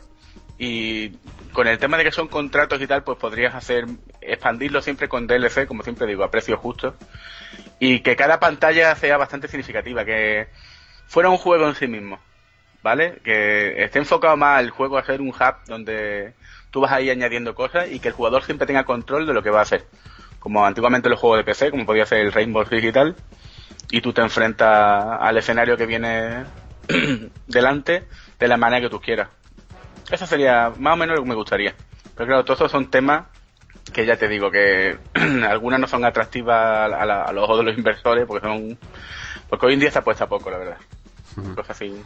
No, pero con el, con el tiempo, por motivos técnicos, yo creo que sobre todo lo del simulador espacial este a lo élite, yo creo que se podrá hacer. Sí, se podrá hacer. Ahí ya prueba y cosas, lo que hay, que falta algo que conecte todo. Sí, está claro, para mí el futuro de los videojuegos, serio, no los de Facebook y tal, está en mezclar géneros. O sea, eh, porque el, el, género del RPG está funcionando, el Skyrim está vendiendo muy bien. el, el, shooter, el Call of Duty, que era un momento en el que tendrán que variarlo para que no sea siempre lo mismo, porque ya les huele. O sea, el, futuro es mezclar género y el género principal es, no es RPG en sí mismo, sino el campo libre de libertad de acción que tú puedas elegir. Tú imagínate un Call of Duty donde puedes elegir las misiones al principio, el hilo de la historia lo va no generando, sino eligiendo tú con elecciones y tal, y los escenarios pueden ir cambiando, no está todo tan escristado. Pero bueno, eh, ya veremos con el futuro, a ver qué tal. Hombre, y hay simuladores espaciales que puedes ir con una nave entrando a planetas que al principio son bolitas ahí en el espacio y luego cuando entras se genera sí, pero todo. Básicamente son, muchos son pruebas todavía, son betas. yo he visto unos juegos que son fantásticos. Pero luego a la hora de bajar de la nave no bajan, ¿sabes lo que te digo, no? Ya, ya, ya. Y además son juegos que van mucho al, a lo que tenía el Elite, que era de comprar y vender y tal, y a mí me gusta más la exploración. Sí. igual que porque el Skyrim, una de las cosas muy importantes que te pongo Skyrim porque es el que está en el momento, ¿no? Que hay muchos como Skyrim. Es la exploración. El llegar a un planeta y encontrarte una, un edificio extraño de otra civilización y tú meterte y empezar a recopilar datos, recopilar cosas. Pues así, y ya si fuera multijugador no te digo nada. Pero que no sea solo llegar y matar y disparar. ¿Vale? Que fuera un poco un poquito más profundo. No, pues la verdad es que estaría bien llegar a un mundo desconocido, poder conquistar el planeta, que hubiera una raza ahí, luchar contra claro, ellos. Y, y, si económicamente puede ser viable si lo hacen con, con descarga, con naves, con cosas, con objetos, siempre lo que he dicho. La descarga nunca tendré problema con ella si son a unos precios ajustados, lo que son 50, 70 céntimos como el, el mercado de juegos de iPhone, que funciona porque son baratos si tú a una persona le dices, ¿quieres comprar este, esta nave tuya para... y ve que la nave vale 70 céntimos, y dice, bueno, 70 céntimos que son, y los echa, pero estas cosas que, por ejemplo, lo último que estoy viendo de un skin para un personaje 5 o 6 euros, no, es valor, no, es valor, no, es, valor real. A ellos les cuesta eso, están abusando porque pueden, ya directamente. Bueno, pues vamos con Belegor con sus proyectos, cuando quieras. Proyecto, yo dejo el espacio, eso se lo dejo a Blue, y yo me, remonto atrás en el tiempo. A mí me gustaría muchísimo, y desde que cogí un mando se me cruzó por la cabeza, y es hacer un juego de, de batallas, pero batallas masivas. O sea, no se ha visto nunca, imagino porque es un, un reto técnico. O sea, se ha visto en juegos como Total War, pero yo estoy hablando desde un punto de vista cercano, no, no estratégico, sino formar parte de, yo qué sé, de una carga de caballería o de una melee. Esto que vemos en las películas, que a muchos nos pone los pelos de punta, aunque suene friki, pero a mí verlo en un juego me encantaría.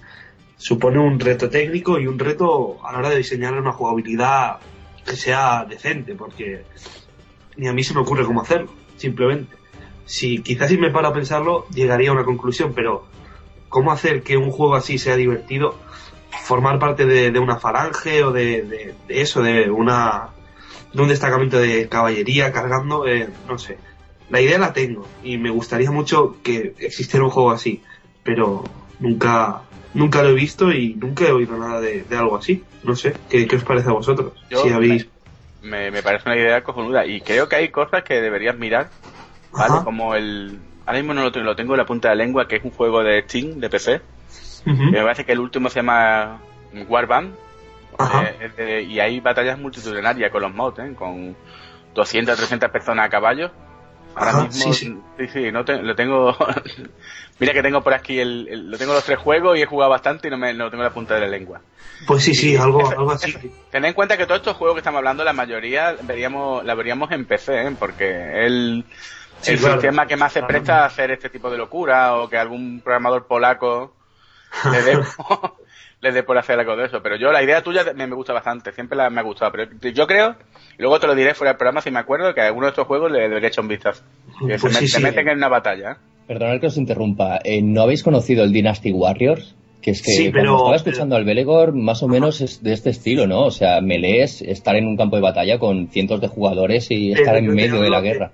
De, de, algo con base histórica, o sea, algo real, ¿sabes lo que digo? Y, no, y el combate o sea, más profundo. Ah, Belegor, Belegor, sí. Mount and Blade. Se. Mount and Blade, sí. Ah, tomad nota, chicos, que seguro que no soy el único, estoy seguro que no soy el único que, que busca algo así, porque lo vemos en las películas, lo leemos en los libros, pero aún no se ha transmitido esa sensación de agobio o de, de una batalla gigantesca al, al mundo de, de esto, de, de, de, los juegos. Y cuando, yo cuando vi el Señor de los Anillos pensé, si sacan un juego de esto, o sea, de est con batallas como estas, puede ser, vamos, grandioso.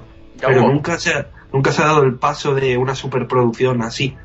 Que lo más parecido son los Battlefield. Uh, hubo uno del Señor Anillo que era básicamente el, el Battlefield Star Wars Galaxy, pero del Señor los Anillos, que lo hizo, lo hizo la gente del. Sí, sí. Hechos que petó Electronic hace poco, que era los del mercenario. Eh, Pandemic. Pandemic hizo uno del Señor de los Anillos. Ajá. Lo que pasa es que al nivel que tú quieres todavía es complicado. Lo más parecido claro, que yo he visto es el Viking, la batalla del Viking. ¿Te acuerdas que había 200 300 personajes sí. en pantalla? Sí, te mete un poco. Pero al final, ten en cuenta que al final tú siempre el, el héroe y Ajá. siempre destaca un poco por encima de toda la batalla. Si no, claro, lo que, te, lo que yo quiero es algo que, que, que, te anule el héroe, o sea, que no seas el héroe, que seas uno más. Hombre, de, eh, el de, mag de, de, Play 3 tiene, tiene momentos así, ¿eh? Sí, sí, sí algo así, algo más. así, pero con batallas históricas. Hmm. O sea, el, es el ejemplo perfecto que tú has puesto. Realmente masivo. Y no sé. Claro que también es complicado porque las batallas parecen divertidas, pero también son muy aburridas. Es que las batallas, las batallas del cine, Belegos no son las batallas de la, de la realidad. Eso, ¿eh? Una batalla real es lenta y es aburrida. Lenta es aburrida, es una. Depende de la época, pero tú sí, ves sí. las películas estilo Breja, los tíos cargando en el campo corriendo, eso no pasaba de verdad nunca. Mira, eso, a ver, a ver quién es el loco que sale corriendo para adelante. Exacto. Era la lucha, o sea, exactamente. Realmente sería complicado transmitir eso, eh, algo divertido y fiel a, a, la historia y a lo que sabemos. Pero no sé, ahí dejo el reto, a ver si me escucha alguien y si le sobra el dinero. Seguro que, que tienen algo yo, yo, yo lo, Pues yo voy a ir con primero con zombies. Siempre he querido un sandbox de zombies como la serie de Walking Dead o como el cómic, pero empezando con una ciudad normal y que poco a poco haya altercados, o sea, que se vayan infectando poco a poco y que realmente tú tengas una rutina, como hacías al principio de la expansión del Operation Flashpoint, la de los rusos, que tenías que ir al trabajo, tenías que estar en la oficina tal, hasta que saltaba la alarma y ahí un poco buscarte la vida. ir a una comisaría, lo que sea, coger armas y vaya, que fuera un sandbox eh, con ciudades, de buscar aliados, la resistencia que podría ser online, incluso tener personas que no sabes dónde están, compañeros, y tener que comunicarte con ellos. Es decir, por ejemplo, poner un, un rango de voz que tú vas con el micro gritando por ahí y que de repente oigas una voz bajita y que sea alguien y que tengas que identificarlo entre ahí e irte con él, montar en un coche, buscar un refugio, eh, quedarte por las noches, a dormir tipo Minecraft incluso, de buscar una cama pam que, que amanezca y luego volver a empezar. Y lo haría, lo haría mezclando, pues yo creo que la genialidad de Rockstar con Dead Island, que pese a ser un experimento de sandbox con zombies, pese a tener muchos altibajos, yo creo que de momento es el mejor juego de zombies que ha habido. Yo creo que puede, puede funcionar y apostaría porque lo harán. Lo harán dentro de poco cuando haya tecnología suficiente y cuando Rockstar diga, vale, hecho del oeste, hecho de las mafias y ahora toca zombies. Y no me extrañaría que la siguiente generación lo viéramos, algo así como un GTA zombie. Y el segundo proyecto, que es un poco ya una chorrada que siempre he querido hacer, es un juego de fútbol. No sé si recordáis Libero Grande, que fue un juego de Namco donde manejabas un solo jugador, un modo carrera y tal, pero hacerlo bien, hacerlo desde los primeros años en el instituto, en primera persona, con entrenamientos, ganándote las convocatorias, como el modo de leyenda del pro, el modo virtual pro de, de FIFA, pero en bien. O sea, hacer algo que realmente sea jugable, que la inteligencia artificial de los compañeros sea muy buena, que haya muchas decisiones, que las pruebas de los entrenamientos sean divertidas, aunque sean a lo track and de hacer una carrera y darle a los botones, de que vayas subiendo atributos de manera realista. Es muy difícil porque sería una gran base de datos, mucha inteligencia artificial, currártelo muchísimo. Pero bueno, el Libero Grande, siendo un juego mediocre, triunfó mucho. Los modos carrera, estos de, de un solo jugador de FIFA y Pro, gustan, pero mucho, una barbaridad. Hay muchísima gente jugándolo.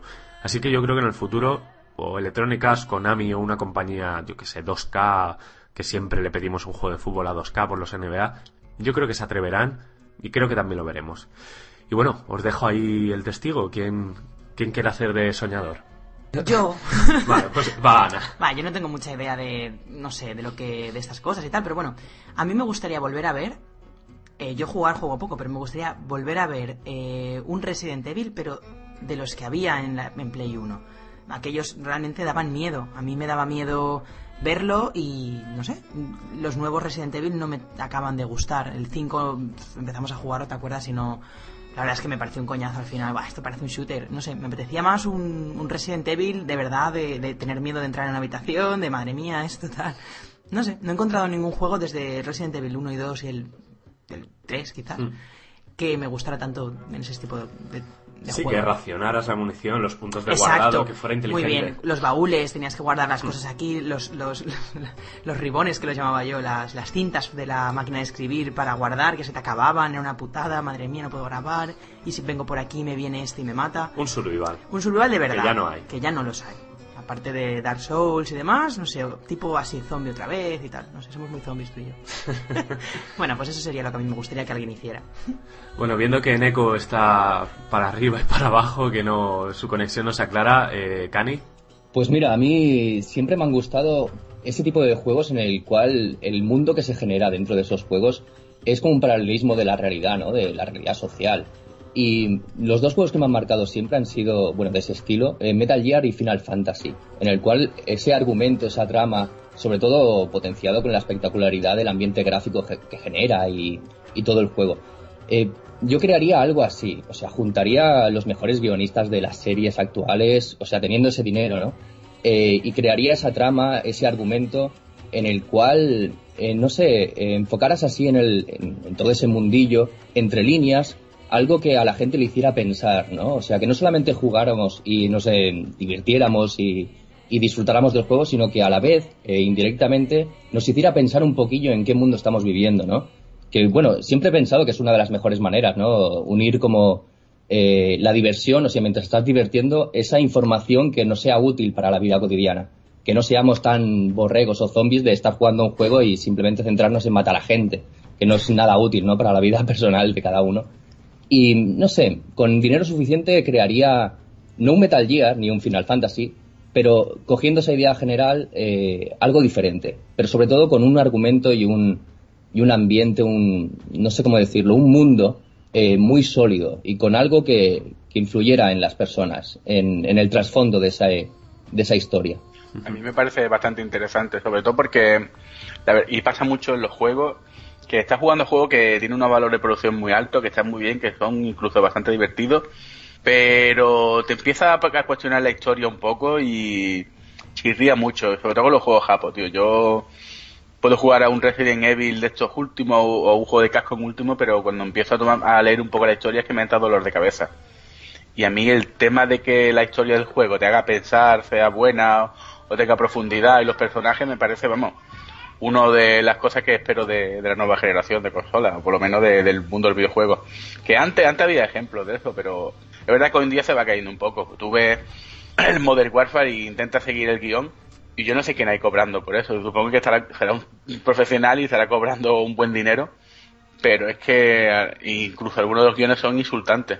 Pero en el momento que se comercializa un producto a, niveles tan grandes, siempre hay movimientos políticos. Bueno, siempre lo he pensado así, o sea, el rollo así de Estados Unidos es el bueno y los malos son siempre los moros y, bueno, o los chinos o lo que está en ese momento. Y siempre está el mensaje ahí subliminal.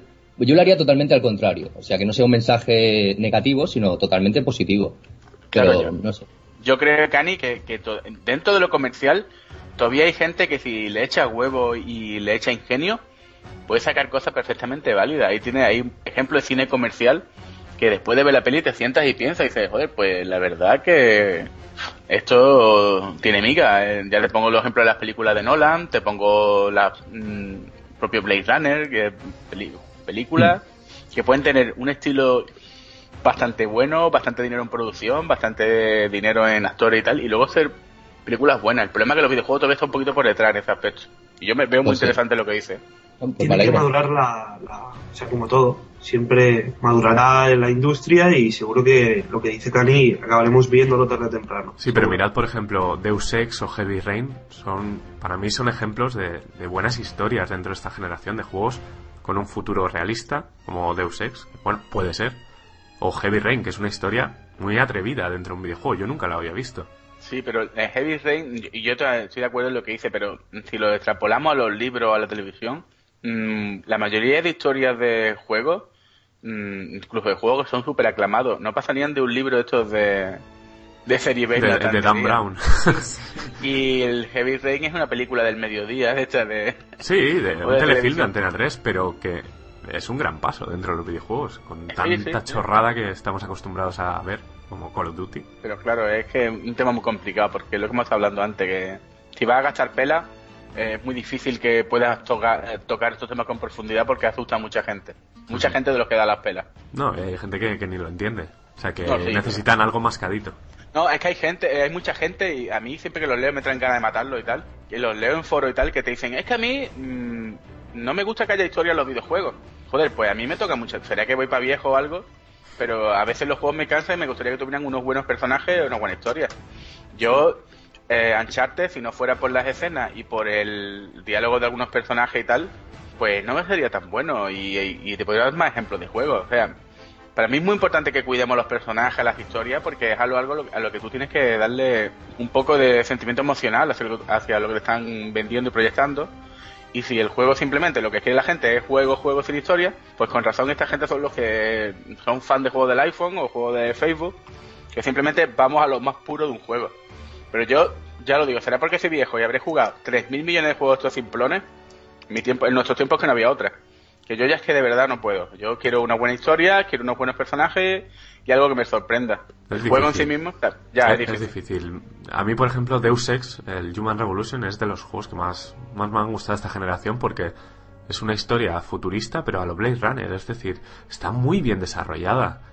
Es un futuro posible, son conversaciones reales, es crudo, es seco, como las pelis de Verhoeven, como Robocop, por ejemplo. Es súper seco, es que te presenta todo una sociedad hecha una mierda y le da igual, no te la adorna. Y a mí esas cosas de verdad las echo de menos. Los valores de, diseño del juego están muy bien. Hmm. Ya tiene otros problemas que son las escenas de vídeo, que son están hechas con más prisa, con menos dinero. Y eso es porque esa es otra cosa, cuando te presentan una historia, es muy importante que el que te la presente sepa dirigir, sepa planificar una escena, sepa guiar diálogos, sepa la entonación, la, la actuación de los personajes, porque si una buena historia y te ponen dos muñecos te abriendo la boca, pues siempre te choca algo. Sí, sí, y, claro. y al revés, hay, mira, hay juegos. mira el L.A. Noir es uno de los grandes juegos por, por cómo, cómo lo han planteado, como una película que no se corta. En ese aspecto Cine me negro. gusta mucho Leano. Puede tener muchos fallos, pero en ese aspecto es verdad que un paso adelante. Es decir, un- lo veo más paso adelante este que Heavy Rain, en ese aspecto. Sí, sí, la sí. interpretación y tal. Oye, Bueno, y el Lu, resto vamos, de- vamos a ir con Eneco, que es- está Sí, su Eneco. línea tiritando y parece que, que puede hablar. ¿Eneco? Eco, Sí, sí, vamos a hacerlo rapidito a ver si no va... A ver si me voy Muy a bien, ánimo, ánimo.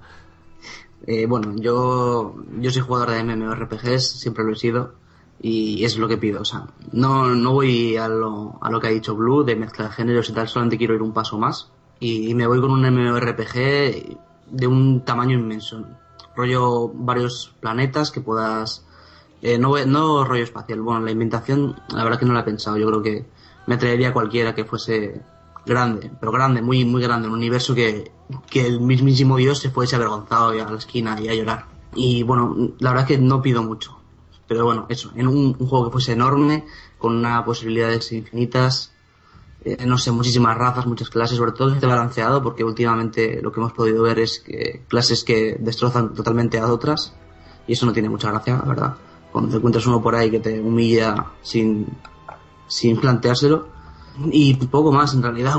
bueno, he puesto aquí Rocky Ninjas, esto estaría muy bien. Que pongan, que pongan metal y ninjas por ahí saltando, eso estaría Hay guay. ninjas y pandas también, tío. Qué pesados con los pandas, ¿qué se han hecho los pandas, por favor? Son demasiado monos para ser personajes del... Y koalas, ojalá haya koalas también. abusan, abusan de su bondad y los Jo, con lo por ahí. que son. No, no. Y los Oye, koalas... que en Skyrim, en Skyrim han puesto nombres gato y no se ha quejado nadie.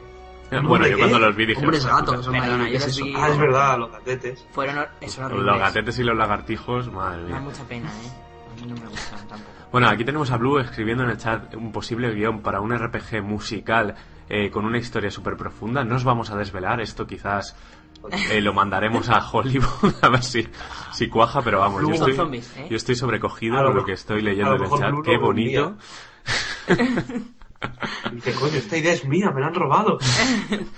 En, Y se ve en fin. En un avión viajando. En fin, aquí, aquí tenéis nuestras propuestas, eh, tenéis iBox y iTunes para, para escribir lo que queráis si tenéis ideas, porque yo creo que llegamos a, gente, entre todos podemos llegar a, a un millar de personas, a más, y puede ser eh, el despertar de la bombillita de algún desarrollador, alguien que tenga medios, y si puede llevar estas ideas al videojuego, pues mejor que mejor.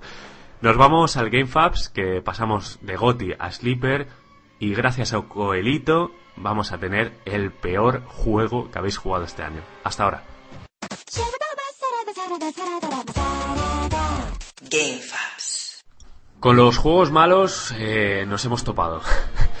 vamos, vamos a, bueno, vamos a discernir un poco entre juegos malos y juegos que os hayan decepcionado, porque hemos pedido la colaboración por Twitter, hemos visto algunos que, bueno, pues que no, no son juegos malos y ni siquiera los vamos a nombrar porque suena a troleo. Y en fin, vamos, eh, primero Ana nos va a dar la lista de juegos malos que ha dado la gente. Muchos son decepciones porque no son juegos malos per se, o sea, no son, no son juegos de 5, de 4, de 3, sino que son juegos que realmente pues prometían y han decepcionado. Ana, cuando quieras, dale duro. Sí, voy a empezar con unos cuantos oyentes en Twitter. Por ejemplo, I'm Jose FD, que es Minkia, dice que el Michael Phelps, eh, te entendemos claramente. De acuerdo con él. Estamos de acuerdo contigo. Si lo has comprado, lo sentimos. Eh, luego Willy Raptor apunta al Dead Nation y Ah. la campaña del Homefront. Aquí no discrepáis. ¿no? El Dead Nation no es mal juego y la campaña del Homefront sí que es un poco floja. Sobre todo corta, más que floja, corta. Sí, pero con corta, momentos... corta, sí. corta. Con algún momento bueno. Eh, hablábamos de la historia de los juegos de guerra. Eh, Homefront destaca sobre el resto. Corea del Norte dominando el mundo. Luego... Sí, No, y el tema de una América ocupada, porque siempre esta gente, los americanos, Sí. nunca les ha tocado en, el, en su suelo este tipo de temas. Hmm. Y de verdad que era interesante. El problema es que luego se quedó en nada. Sí, estaba escrita por el John Milius, ¿no? El, le- Sí, yo me compré el libro y el libro es un tordo. Sí, el- De ¿Es el, de- el guionista Apocalypse Now? Sí, bueno, de Vale. Apocalypse Now, el director de Conan, Sí, el vale, director de Amanecer Rojo, bueno, que por cierto Amanecer Rojo es básicamente el papi de, de Homefront. Es la invasión de, los de Estados Unidos por rusos y cubanos. Bueno, sigamos con Vale, Joan sigamos. A mí me impactó, me 19. impactó mucho de Homefront el, el principio cuando salen en el autobús y, Sí, y los- la gente es esa parte me encantó. Luego a partir de ahí ya fue cayendo en picado. Sí.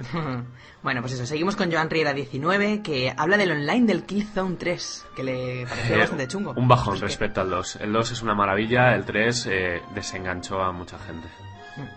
Luego el Brink nos nombra Kuzgon, que también se ve que le ha desilusionado bastante, Hmm. la excepción. Luego Pico Esquina 77. Pico Esquina. Sí, Pico Esquina 77. Eh, el Gothic 4, que dice que es muy simple, demasiado simple y que se carga una saga, una gran saga. Nadie de aquí ha jugado Sí, a lo hemos comentado y no, no hemos No. jugado nunca a No, Gothic. No, y no, no, he jugado a otros GOTY, pero no sé el 4 exactamente qué es lo que hace mal, pero no me extrañaría porque muchas de estas sagas con el tiempo, cuando a más, a más juegos, más se sobrecargan, más errores, o más buscan, más buscan el usuario O que cambian Sencillo. completamente para vender más y... Sí, buscan otro, otro tipo de usuario y dejan en la estacada al, Sí. al usuario de siempre y eso pues lo que hace es que mata sagas. Bueno, pues seguimos con SR Barbut, que... Señor Barbut. Señor Barbut, exactamente. Eh, Marvel vs. Capcom 3, también. Eh, le han dado palos por todos lados y Capcom, como siempre, saca la versión Ultimate ahora que la va a jugar Rita. Bueno, Zurita Darío, eh, el Modern Warfare 3, dice, él lo aclara, que ha jugado a muchos de los lanzamientos de este año y demás. No ha jugado a ningún juego malo, pero el que menos le ha gustado, pues es el Modern Warfare 3. Pues bueno, pues ahí lo dejamos. Luego, Edu Lavin, eh, el F1 2011, que también se ve que No lo he probado todavía, No sé. pero dicen que está bastante mejor que el 2010. Aunque Bueno, no sé hasta yo- qué punto. He escuchado que está bastante mejor, no sé en qué está peor, pero bueno, No a sé. saber. Luego, Mazferit 1994, este Eh, merecía, coge- merecía ser nombrado. coge eh, aire, coge aire. aire. Benten Ultimate Alien Cosmics Destruction. Hombre, con ese nombre tiene pinta de ser una mierda. No, es de la serie de Benten, supongo que Ya. será un juego para niños y bueno, no se le puede pedir mucho. Bueno, Pedro Yo discrepo, 19. ¿eh? A mí ese juego me, me ha gustado mucho. Y a mí ese juego me ha dado muchas horas de entretenimiento. Anda, va, Prefiero vale, ese que el Skyrim. Trolazo. Para, ni- para niños, para niños, normal. Para, para Que Belegor es un nene en el fondo. Un nene. Un nene. Bueno, Pedro 19, Michael Jackson The Experience, que dice que no logra captar la esencia de, de Michael. No sé, no, No lo he probado. No sé, no, sé, no sé qué versión, si es la de Wii Play 3 a lo mejor. Yo creo que la, la que probé de Kinect, dentro de que es un juego de Kinect, que es lo que tiene, lo que vi era bastante fiel a toda la mm, iconografía de Michael Jackson y tal. O sea, incluso él tenía el detallaco de que en el Billie Jean al, al andar se te iluminaban las baldosas y tal. Ay, qué guay. No sé, no, no me pareció mal. O sea, es lo que es, es un juego de Michael Jackson, te enseña a verla como Michael Jackson. Bueno, pero quizá él sea muy muy fan y no, no le ha conseguido transmitir lo Es que igual como siente. si hacen Queen de Experience, a lo mejor a ti, Exacto, te, a ti te quedas- te quedaría insuficiente el juego. Posiblemente. No sé. Bueno, ¿En Raúl el juego no había un parque de atracciones o algo, perdón? ¿Cómo? Un parque de atracciones en el juego del Michael Jackson no había con niños por ahí y tal. Madre mía, Oh, no. Las antorchas van para ti, hoy me parece. La sí. primera y la última vez que le traemos aquí. Madre mía. Seguimos. Raúl Bevidal, Bueno, bueno, eh, Mortal Kombat. Dice que los, comba, eh, los combos son muy complicados y que no, no le ha gustado. Hay más Pues, gente que lo dice. Mortal Kombat 9 ha Pero- entrado en el competitivo y todo. Eh, a mí me gustó mucho. Pero claro, yo no soy muy fan de Mortal Kombat. El mejor reboot de la saga, Muki. Sí, sí, sí. Ah, lo hizo todo el mundo, ¿eh? Que es el mejor reboot. O sea, de- después de, de sacar juego y juego de Mortal Kombat que no se comía un churrusco, este ha relanzado la saga de nuevo otra vez. ¿eh? Yo lo veo un juego. Vale, bien, no será un Street Fighter, no será un tal, no tendrá una lucha tan complicada, pero lo veo súper completo, lo veo más completo que cualquier juego de lucha. Sí, tiene una cantidad historia. de modos offline y Claro, online. pero él, él lo dice porque los combos me parecen muy complicados. Igual le pasa como a mí, que, que yo soy muy mala, entonces Hombre, me pongo muy nerviosa. No para, para combos no sé. complicados, los de los primeros Tekken, con los de King, hacerlos, los de lucha libre, ¿no? Wow.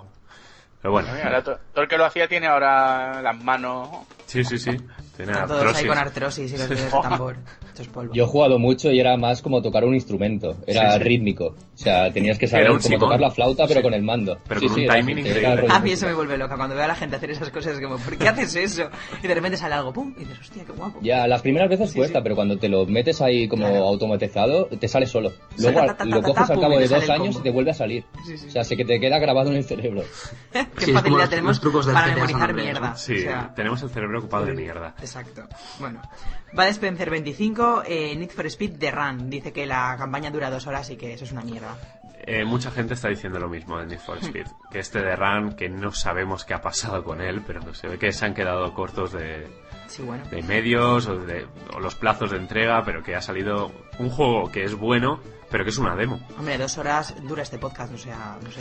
Sí. es un poco. Habrá gente que lo tiempo. escucha mientras se pasa el Exacto, juego. te puedes pasar el juego mientras escuchas el podcast, o sea, un poco esto. Bueno, clásicos del soft, eh, nos dice dos juegos, él solamente juega en PC, dice, y que son muy malos en PC. El Dungeons and Dragons Dagger Dale. Sí, Sí. estoy de acuerdo. Y el Dungeon Siege 3. Y luego, hablando del Dungeons and Dragons eh, Dagger Dale, Coelito, que es el que propuso esto, también, también dice que es un bodrio y que está lleno de bugs. Sí, de hecho en mi canal hice un análisis para Night Games y es una mierda de juego, pero una Sí, mierda. un Además, eh, me encontré con un bug que por- me pegó un enemigo, me subió a un elemento del escenario, Sí. no pude bajar y se me fue la partida a la mierda. Sí, de hecho, el, el vídeo es graciosísimo. Sí, el vídeo lo cierro justo con, con ese, Y con ese la bug. música. Es, es horrible, es horrible, no sé cómo se les ocurre hacerlo. Bueno, Bueno, ahora nos toca a nosotros. sí, vosotros, ¿qué, qué juegos os han. Qué, ¿Cuál es el peor juego que habéis jugado este año? A ver, ¿quién es el primero? Belegor, Belegor. Belegor, siempre es Belegor. Buena semana, Belegor. ¿Qué tal? Buena semana, chicos. Final de semana. Eh, bueno, pues yo me quedo con. No preguntéis por qué he comprado ese juego. Porque, se, bueno, os lo diré. Se lo regalaron a mi hermano, ¿vale? Venga. The Force Claro, Unleashed claro. 2. ¿Cómo, cómo? El Star Wars. The Ah, Force, vale, Star vale, Wars, vale, vale. The Force Unleashed 2. Sí. El primero me pareció un juego bueno, decente, con una idea muy buena. Y yo pensé que cuando saquen el 2 lo van a petar. O sea, va a ser en ascendente, va a ser un juegazo y me lo voy a comprar seguro. Eh, me lo compré, bueno, se lo regalaron a mi hermano y una decepción absoluta. O sea, el juego estéticamente no está mal, la idea no está mal del todo tampoco, pero jugar es como pain in the ass, ¿vale? O sea, es, es que, que- que no. O sea, yo he jugado, mi hermano se lo ha pasado tres veces, pero porque porque está loco, ¿vale? Se obsesiona y dice, me lo, lo quiero todo, todos los logros.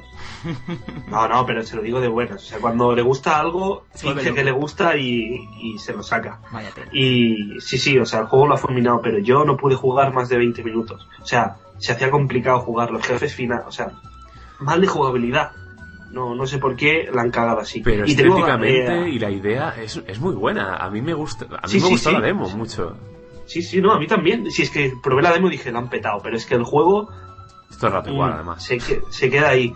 Y estoy deseando de. Hay rumores. En, hace poco salieron rumores de que Lucas Ars está trabajando en algo de aviones otra vez. O sea, de aviones, de pilotaje. A ver si vuelve un Rebel Strike como, como Dios manda con esta potencia en consolas. Que eso puede reventar todo, vamos, Pues sí, en mi o opinión. un Jedi porque- Knight eh, de nueva generación. Sí, sí, algo, algo que no hemos, que hemos visto antiguamente, pero ahora remasterizado y con potencia y bien hecho, por favor. Os pido que lo hagáis bien, que Seguro, luego duele seguro que- mucho. Seguro que Que te haces ilusiones, ves el Kinect Star Wars y se te cae todo, vamos. No, vamos, vamos a intentar que Neko lo diga, aunque sea en plan el nombre ya está. ¿Eneco? Sí, sí, aquí estoy, aquí estoy. Bueno, yo no, no, no tengo fondos para andar comprando un juego de basura, así que he ido, me he ido por los bombazos, básicamente. Ah, No os oigo, ¿eh? Eh, bueno, tú habla. Eneco. Estoy caído. Vale, eh, Eneco cree que está caído, pero nosotros le oímos. Él no nos oye, así que bueno. Vale, ya estoy, ya estoy. Ha habido Ahora. un fallo técnico aquí. venga, venga, corre, dinos. Ah, no, nada, digo que, que no tengo yo fondos para andar comprándome todo lo que pillo. Así que, eh, si digo Modern Warfare 3, ¿me colgáis? No, No, sí, Ya lo han dicho, alguien ha abierto la veda. Aquí Zurita Darío ya lo ha dicho, o sea que bueno. No se puede decir que sea el peor juego, ni mucho menos, porque entretenido es, pero desde luego es una decepción constante. Cada partida me dan ganas de lanzar el CD por la ventana. es verdad, te lo hemos leído en Twitter alguna vez. Yo, diciendo- yo no he jugado lo suficiente, pero leo muchos comentarios por ahí. No sé, a mí el juego no me parece malo, pero vaya, tampoco. Ahora mismo, como no tengo una conexión buena, seguramente me hartaré enseguida de jugar online. Pero como tampoco tengo tiempo, pues bueno. Eh, Ahí estamos. Bueno, Cani, ¿tú tienes algún juego que realmente te haya marcado hasta el punto de decir, pero qué cojones? A mí realmente me pasa lo mismo que Neko, que últimamente pues mi economía no me permite ir probando jueguecitos así, gastarme el dinero en juegos que no sé exactamente qué es lo que me voy a encontrar. Hmm, Y los claro. juegos últimos que me he comprado pues han sido juegos que sé que me van a gustar. Lo que pasa es que siempre voy a casa de algún amigo y me dicen, mira, prueba esto, ¿no? Y los así juegos no puedo catalogarlos como los peores del año, pero sí de esos que me han decepcionado profundamente. Y ya los han nombrado. Uno de ellos ha sido el Call of Duty Modern Warfare 3 y el otro el Marvel vs. Capcom, que es que dije, Dios mío, ¿esto qué es? No veo nada, solamente estrellitas, fuego y, y no ves los personajes de tanto combo que hay de por medio. Es una porrea a mandos de lo que digo yo. Y no, no encontré, a mí que me gustan mucho los juegos de lucha, no encontré ese, esa adicción que necesita el juego. No sé si las nuevas generaciones están acostumbrados a tanta velocidad, pero yo al menos con la edad que tengo no pude jugarlo. Y el Call of Duty, pues eh, no sé, no, no he podido probarlo mucho, mucho, pero realmente me sorprendió el, que no se pudiera jugar con la conexión. No sé si era que en casa de mi amigo tenía problemas, pero bueno, en el Black Ops jugaba bien. Y en el Modern Warfare 3 la verdad es que yo soy, me considero un jugador normal tirando a bueno y no pude hacer una partida buena en, las dos o tres horas que estuve jugando. Y pensé, bueno, lo tengo que probar en mi casa. Por lo tanto, me quedo ahí con las opiniones generales de la gente y la mía propia, que al menos en casa de mi amigo me decepcionó un poquito el nivel de conexión. En lo demás no puedo opinar. Hmm.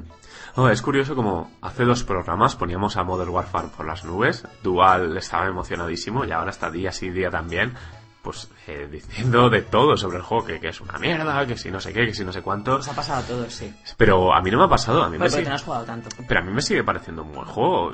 Me parece el mejor Modern Warfare después del primero. Bueno, es mejor, para mí es mejor que Black Ops y mejor que Modern Warfare 2. Mejor ¿A ti te gustó el 2? ¿Te encantó el A mí el 2 no, a mí el 2 me pareció lo, el peor juego que han hecho. O sea, la peor decisión que han tomado.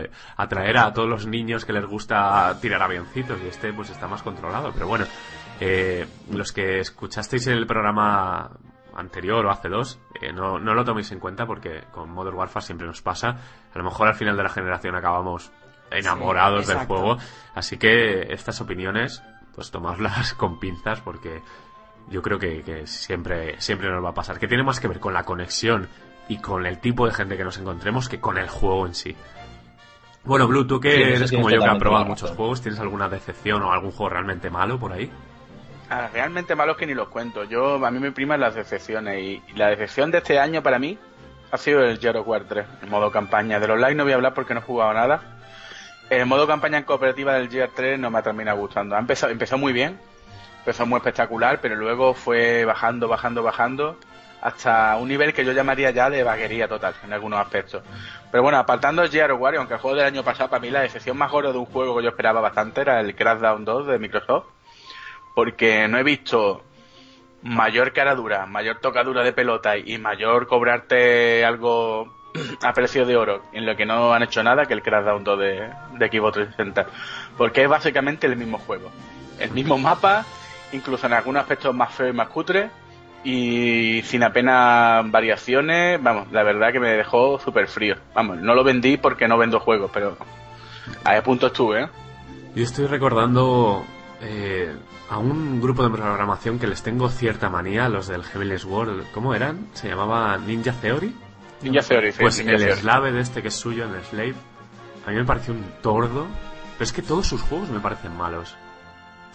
Es, tienes Es que creo que no saben hacer videojuegos. Esa gente no sabe hacerlos. O sea, tienen muy buenos diseñadores, muy buenos grafistas. eh, tienen gente que, que realmente tiene talento, pero a la hora de conjuntarlo todo, es que les salen churros. A mí tanto el Heavenly como el, el Slaved me parecen juegos, es que se mueven mal. No sé, son el antivideojuego. Quieren hacer beat'em ups o a lo, a lo Ninja Gaiden de los nuevos, a lo Devil May Cry, Bayonetta, y, y no, se quedan a medias. Pero bueno, en cuanto a juegos malos de verdad, porque tanto Slaved como, como Heavenly Sword no son malos, son juegos de 6, 6 y medio, 7. Eh, Lucha Fury. Eso sí que es malo. Menuda mierda. Sí, es uno de, de esos lanzamientos del XBLA de relleno, pero me tocó analizarlo.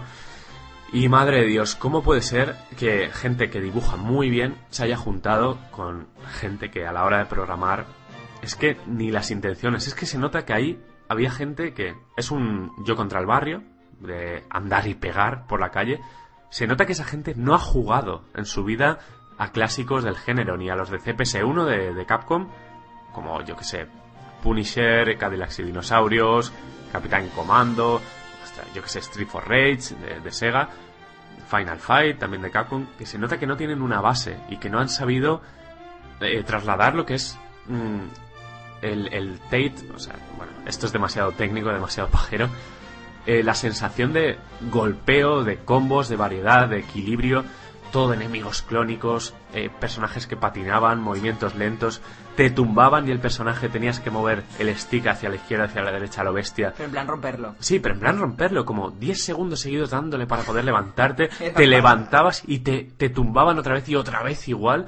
Es uno de los juegos más desquiciantes y de verdad acabé odiándolo, pero odiándolo de decir, joder, es- si lo tuviera en formato físico, eh, es que lo rompía. Y ya que está dentro de la consola, cogería ese condensador, do- ese chip donde se aloja y ese clúster del disco duro y lo pisaba. Es que es malo, malo de verdad.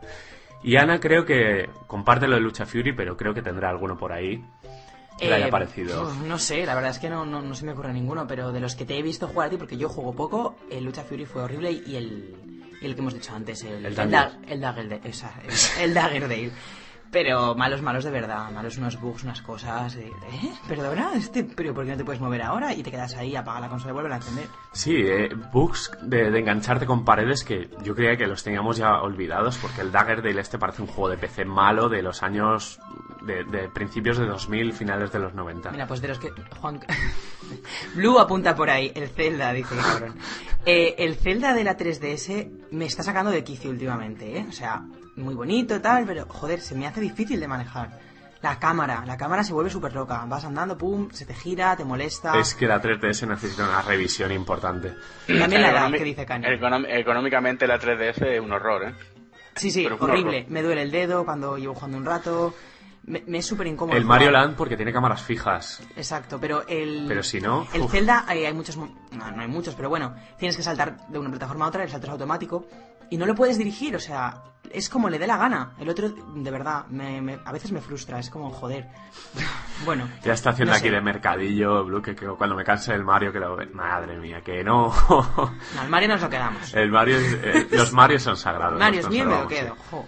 Dentro de lo poco nintenderos que somos, y eso que, que yo crecí también con NES, ¿no? Eh, Sí, sí. Ah, Bueno, Ana es una Ya, nintendera. yo soy una chica, yo tengo derecho a ser Pero nintendera. yo tengo corazón severo, ¿eh? Sí. Yo, yo soy, soy de los idiotas Aquí el que tiene las tres camisetas del, del Sony. Sí, que es- pero es yo, yo me compré Mega CD, me compré el 32X, me compré una Saturn. O sea, Sí, que, no, tú que, eres ceguero. que merezco un reconocimiento. Como ceguero re- resentido. No, que tuve Master System 1 y Master System 2. Sí, sí. Fracasado. Sí, me llaman fracasado por aquí, bueno. Ah, Pero soy ceguero, pero no Shenmuero, ¿eh? A mí Shenmue me, me, me la pica de lado. O sea, no, no me pareció tan grande como, como lo tienen por ahí lo mitificado. hemos jugado hace poco, de hecho. Mm. Y no. Bueno. Sí. De hecho, Eh. con Dreamcast dije... eh, Sí, lo, lo, lo probamos y tal. Ese es lo que yo llamo un juego icono, ¿sabes? Cuando tú tienes un juego que es icono de tu consola, y más en los tiempos difíciles en lo que estaba la Drinka pasando. Oye, que yo, yo del Shenmue muchas cosas la- las admiro, ¿no? La ambición, la y tal, pero sí, sí, es un juego súper ambicioso. El movimiento y tal, era un juego que tenía muchísimo claro oscuro, ¿eh? Y la gente con el Shenmue tiene un pajeo mental y tienen como una adoración que va No, más allá del... Yo creo que adoran más que el juego. Yo es que de Dreamcast casi que me quedo con Space Channel como revolución absoluta. Me quedo No, con Red, claro, sobre todo me quedo con los juegos de Mizuguchi, que para mí fue el descubrimiento. El Shenmue le pasa como al, al nuevo Zelda, este, que, que será un juego cojonudo. Bueno, yo creo que el Zelda es muchísimo mejor juego que el Shenmue. Por, como juego en sí, ¿vale? Wow. Pero es que básicamente la, muchas de las reviews del Shenmue y del Zelda, más que reviews, son reivindicaciones de Claro. militantes, militantes, vamos. Pero bueno, eso está gracioso, chicos. Ya, pero, pero Sega es entrañable. O sea, el fracaso de Sega, como la página esta que había de Sega, no me acuerdo cómo se llamaba, que cerró hace poco. Uke, Uke resistan. Esta, ¿no? esta, esta, sí, sí, sí. No, los cegueros siempre han sido un poquito más gamberrote que los Nintendo. Exacto, ¿eh? exacto. A mí todo eso me encanta. Eran un poquito mayores también, creo, ¿eh?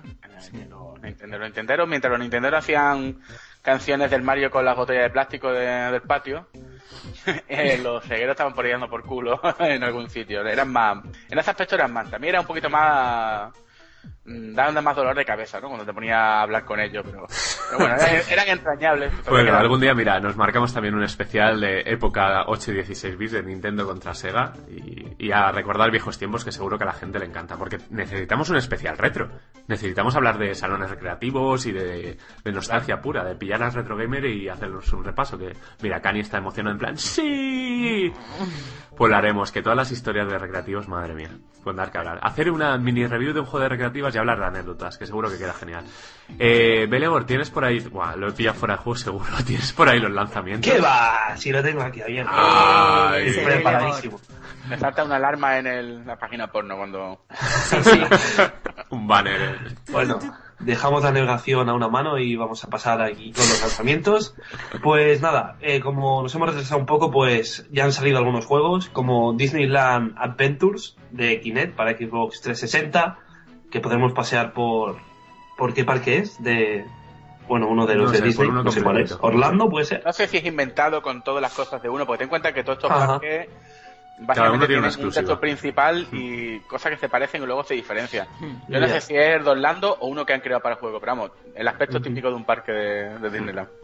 Bueno, que yo no he estado y me lo voy a comprar. Luego tenemos el clásico Mario Kart 7 para 3DS. Que ya lo eh. The King of Fighters para... El, The King of Fighters 2, perdón. No, no, para no, es el, No, es el Kino Fighters 13. ¿Eh? Ah, es el 13, vale. Eh, The Kingdom Hostia, el Fighters. Kino Fighters 2. Eh, eh, Ese era el 95 el día. Ya. para 360 y Play 3. El Sonic Generations, que llega ahora para Steam, eh, o para PC. El DLC Bloodbath Arena de Dead Island. Luego el día 12, el día 6, perdón, de este mes tendremos el Back to Karkan para PlayStation 3 y el día 13 lo tendremos para Xbox y PC. A ver, a ver Eh, si, ya, si llega ya. A ver, a ver si viene. Y a ver si actualizan ya eh, la versión Xbox de, de Battlefield, que aún no hemos visto el parche, pero bueno, estamos tengo. a la espera. El día 14 tendremos Dive to the Titanic, una experiencia, bueno, eh, para navegar por dentro del Titanic con CryEngine 3. Y por último, yo creo que el juego más esperado de, de este mes, sin duda, el día 20 sale a la venta Star Wars The Old Republic, el MMO masivo de Star Wars, que muchos estarán esperando seguro. Y con esto creo que concluimos la sección lanzamientos lo que queda de año porque no sale nada más. Exacto, Hemos llegado ya hasta el día 20. Ya estamos 20 20 del 12, pues ya Sí, no sí. saldrá mucho más. No. Pues eh, nos vamos a ir despidiendo. Eh, también nos gustaría, bueno, aparte de recordar nuestra manera de contactar con nosotros, las redes sociales, que es twitter.com barra highscorepod y facebook.com barra idem, highscorepod, eh, nos podéis eh, sugerir también, aparte de GameFabs, de temas, de lo que sea, motivos especiales para, para hacer algo en Navidad. Sí, ¿Por un qué no? especial navideño. Sí, nos gustaría hacer pues un especial bastante largo, que sean 3, 4 horas, da igual, o sea, simplemente explayarnos como si fuera un streaming, hablar de lo que queramos, de videojuegos en general, para que en estos momentos incómodos de finales de año con la familia y tal, os podáis ir a hacer el hikikomori a vuestra habitación y escucharlo tranquilamente. Claro que sí. Así que nada, si, si no hay nada más que añadir, por cierto, seguimos buscando a un pecero por ahí. Eh, ¿Habéis hecho scouting? ¿Tenéis algo, algún, algún candidato? Algo se está viendo, ya veremos, ya veremos. Hay que concretar. A ver, a ver, porque la plantilla estamos de acá para allá, nos cuesta cada vez más grabar por temas de trabajo, de tiempo libre y... Este, y- este ha sido muy complicado. Sí, y necesitaremos tanto suplentes de lujo como casi titulares. Pero bueno, Sí, poco a poco. Invitados también. no Invitados, sé. sí, sí, sí. Buscaremos nuestros contactos. Aunque no sé si hemos hecho muchos amigos con el anterior programa. Pero en fin, eh, que nos vamos. Nos vamos ya. Eh, Ana esta vez se va a poner a editarlo. Ya Sí, la- esta tarde Sí, voy a sí, sí. editar yo, a ver qué sale de ahí. Porque si no, me da a mí que tendríamos el programa grabado y no lo publicaríamos en una semana más. Si yo tengo la tarde libre, voy a dedicarme a ello. Y a ver si hoy, que es domingo, si no me equivoco, lo podemos tener esta noche para Pues subirlo. están y- todos ya. Sí, todos están yendo. eh, Son indirectas. O sea, se están cayendo porque se nos quieren cae irse. Belegor, se nos cae Neko. Que nos vamos, chavales. Así Eh, un saludete a todos y nos vemos eh, la semana que viene si, si, puede, si puede ser y si no, pues a la siguiente y si no ya con un especial como Dios manda. intentaremos volver lo antes posible. Hasta luego. Adiós. Hasta luego. Chao. Hasta luego.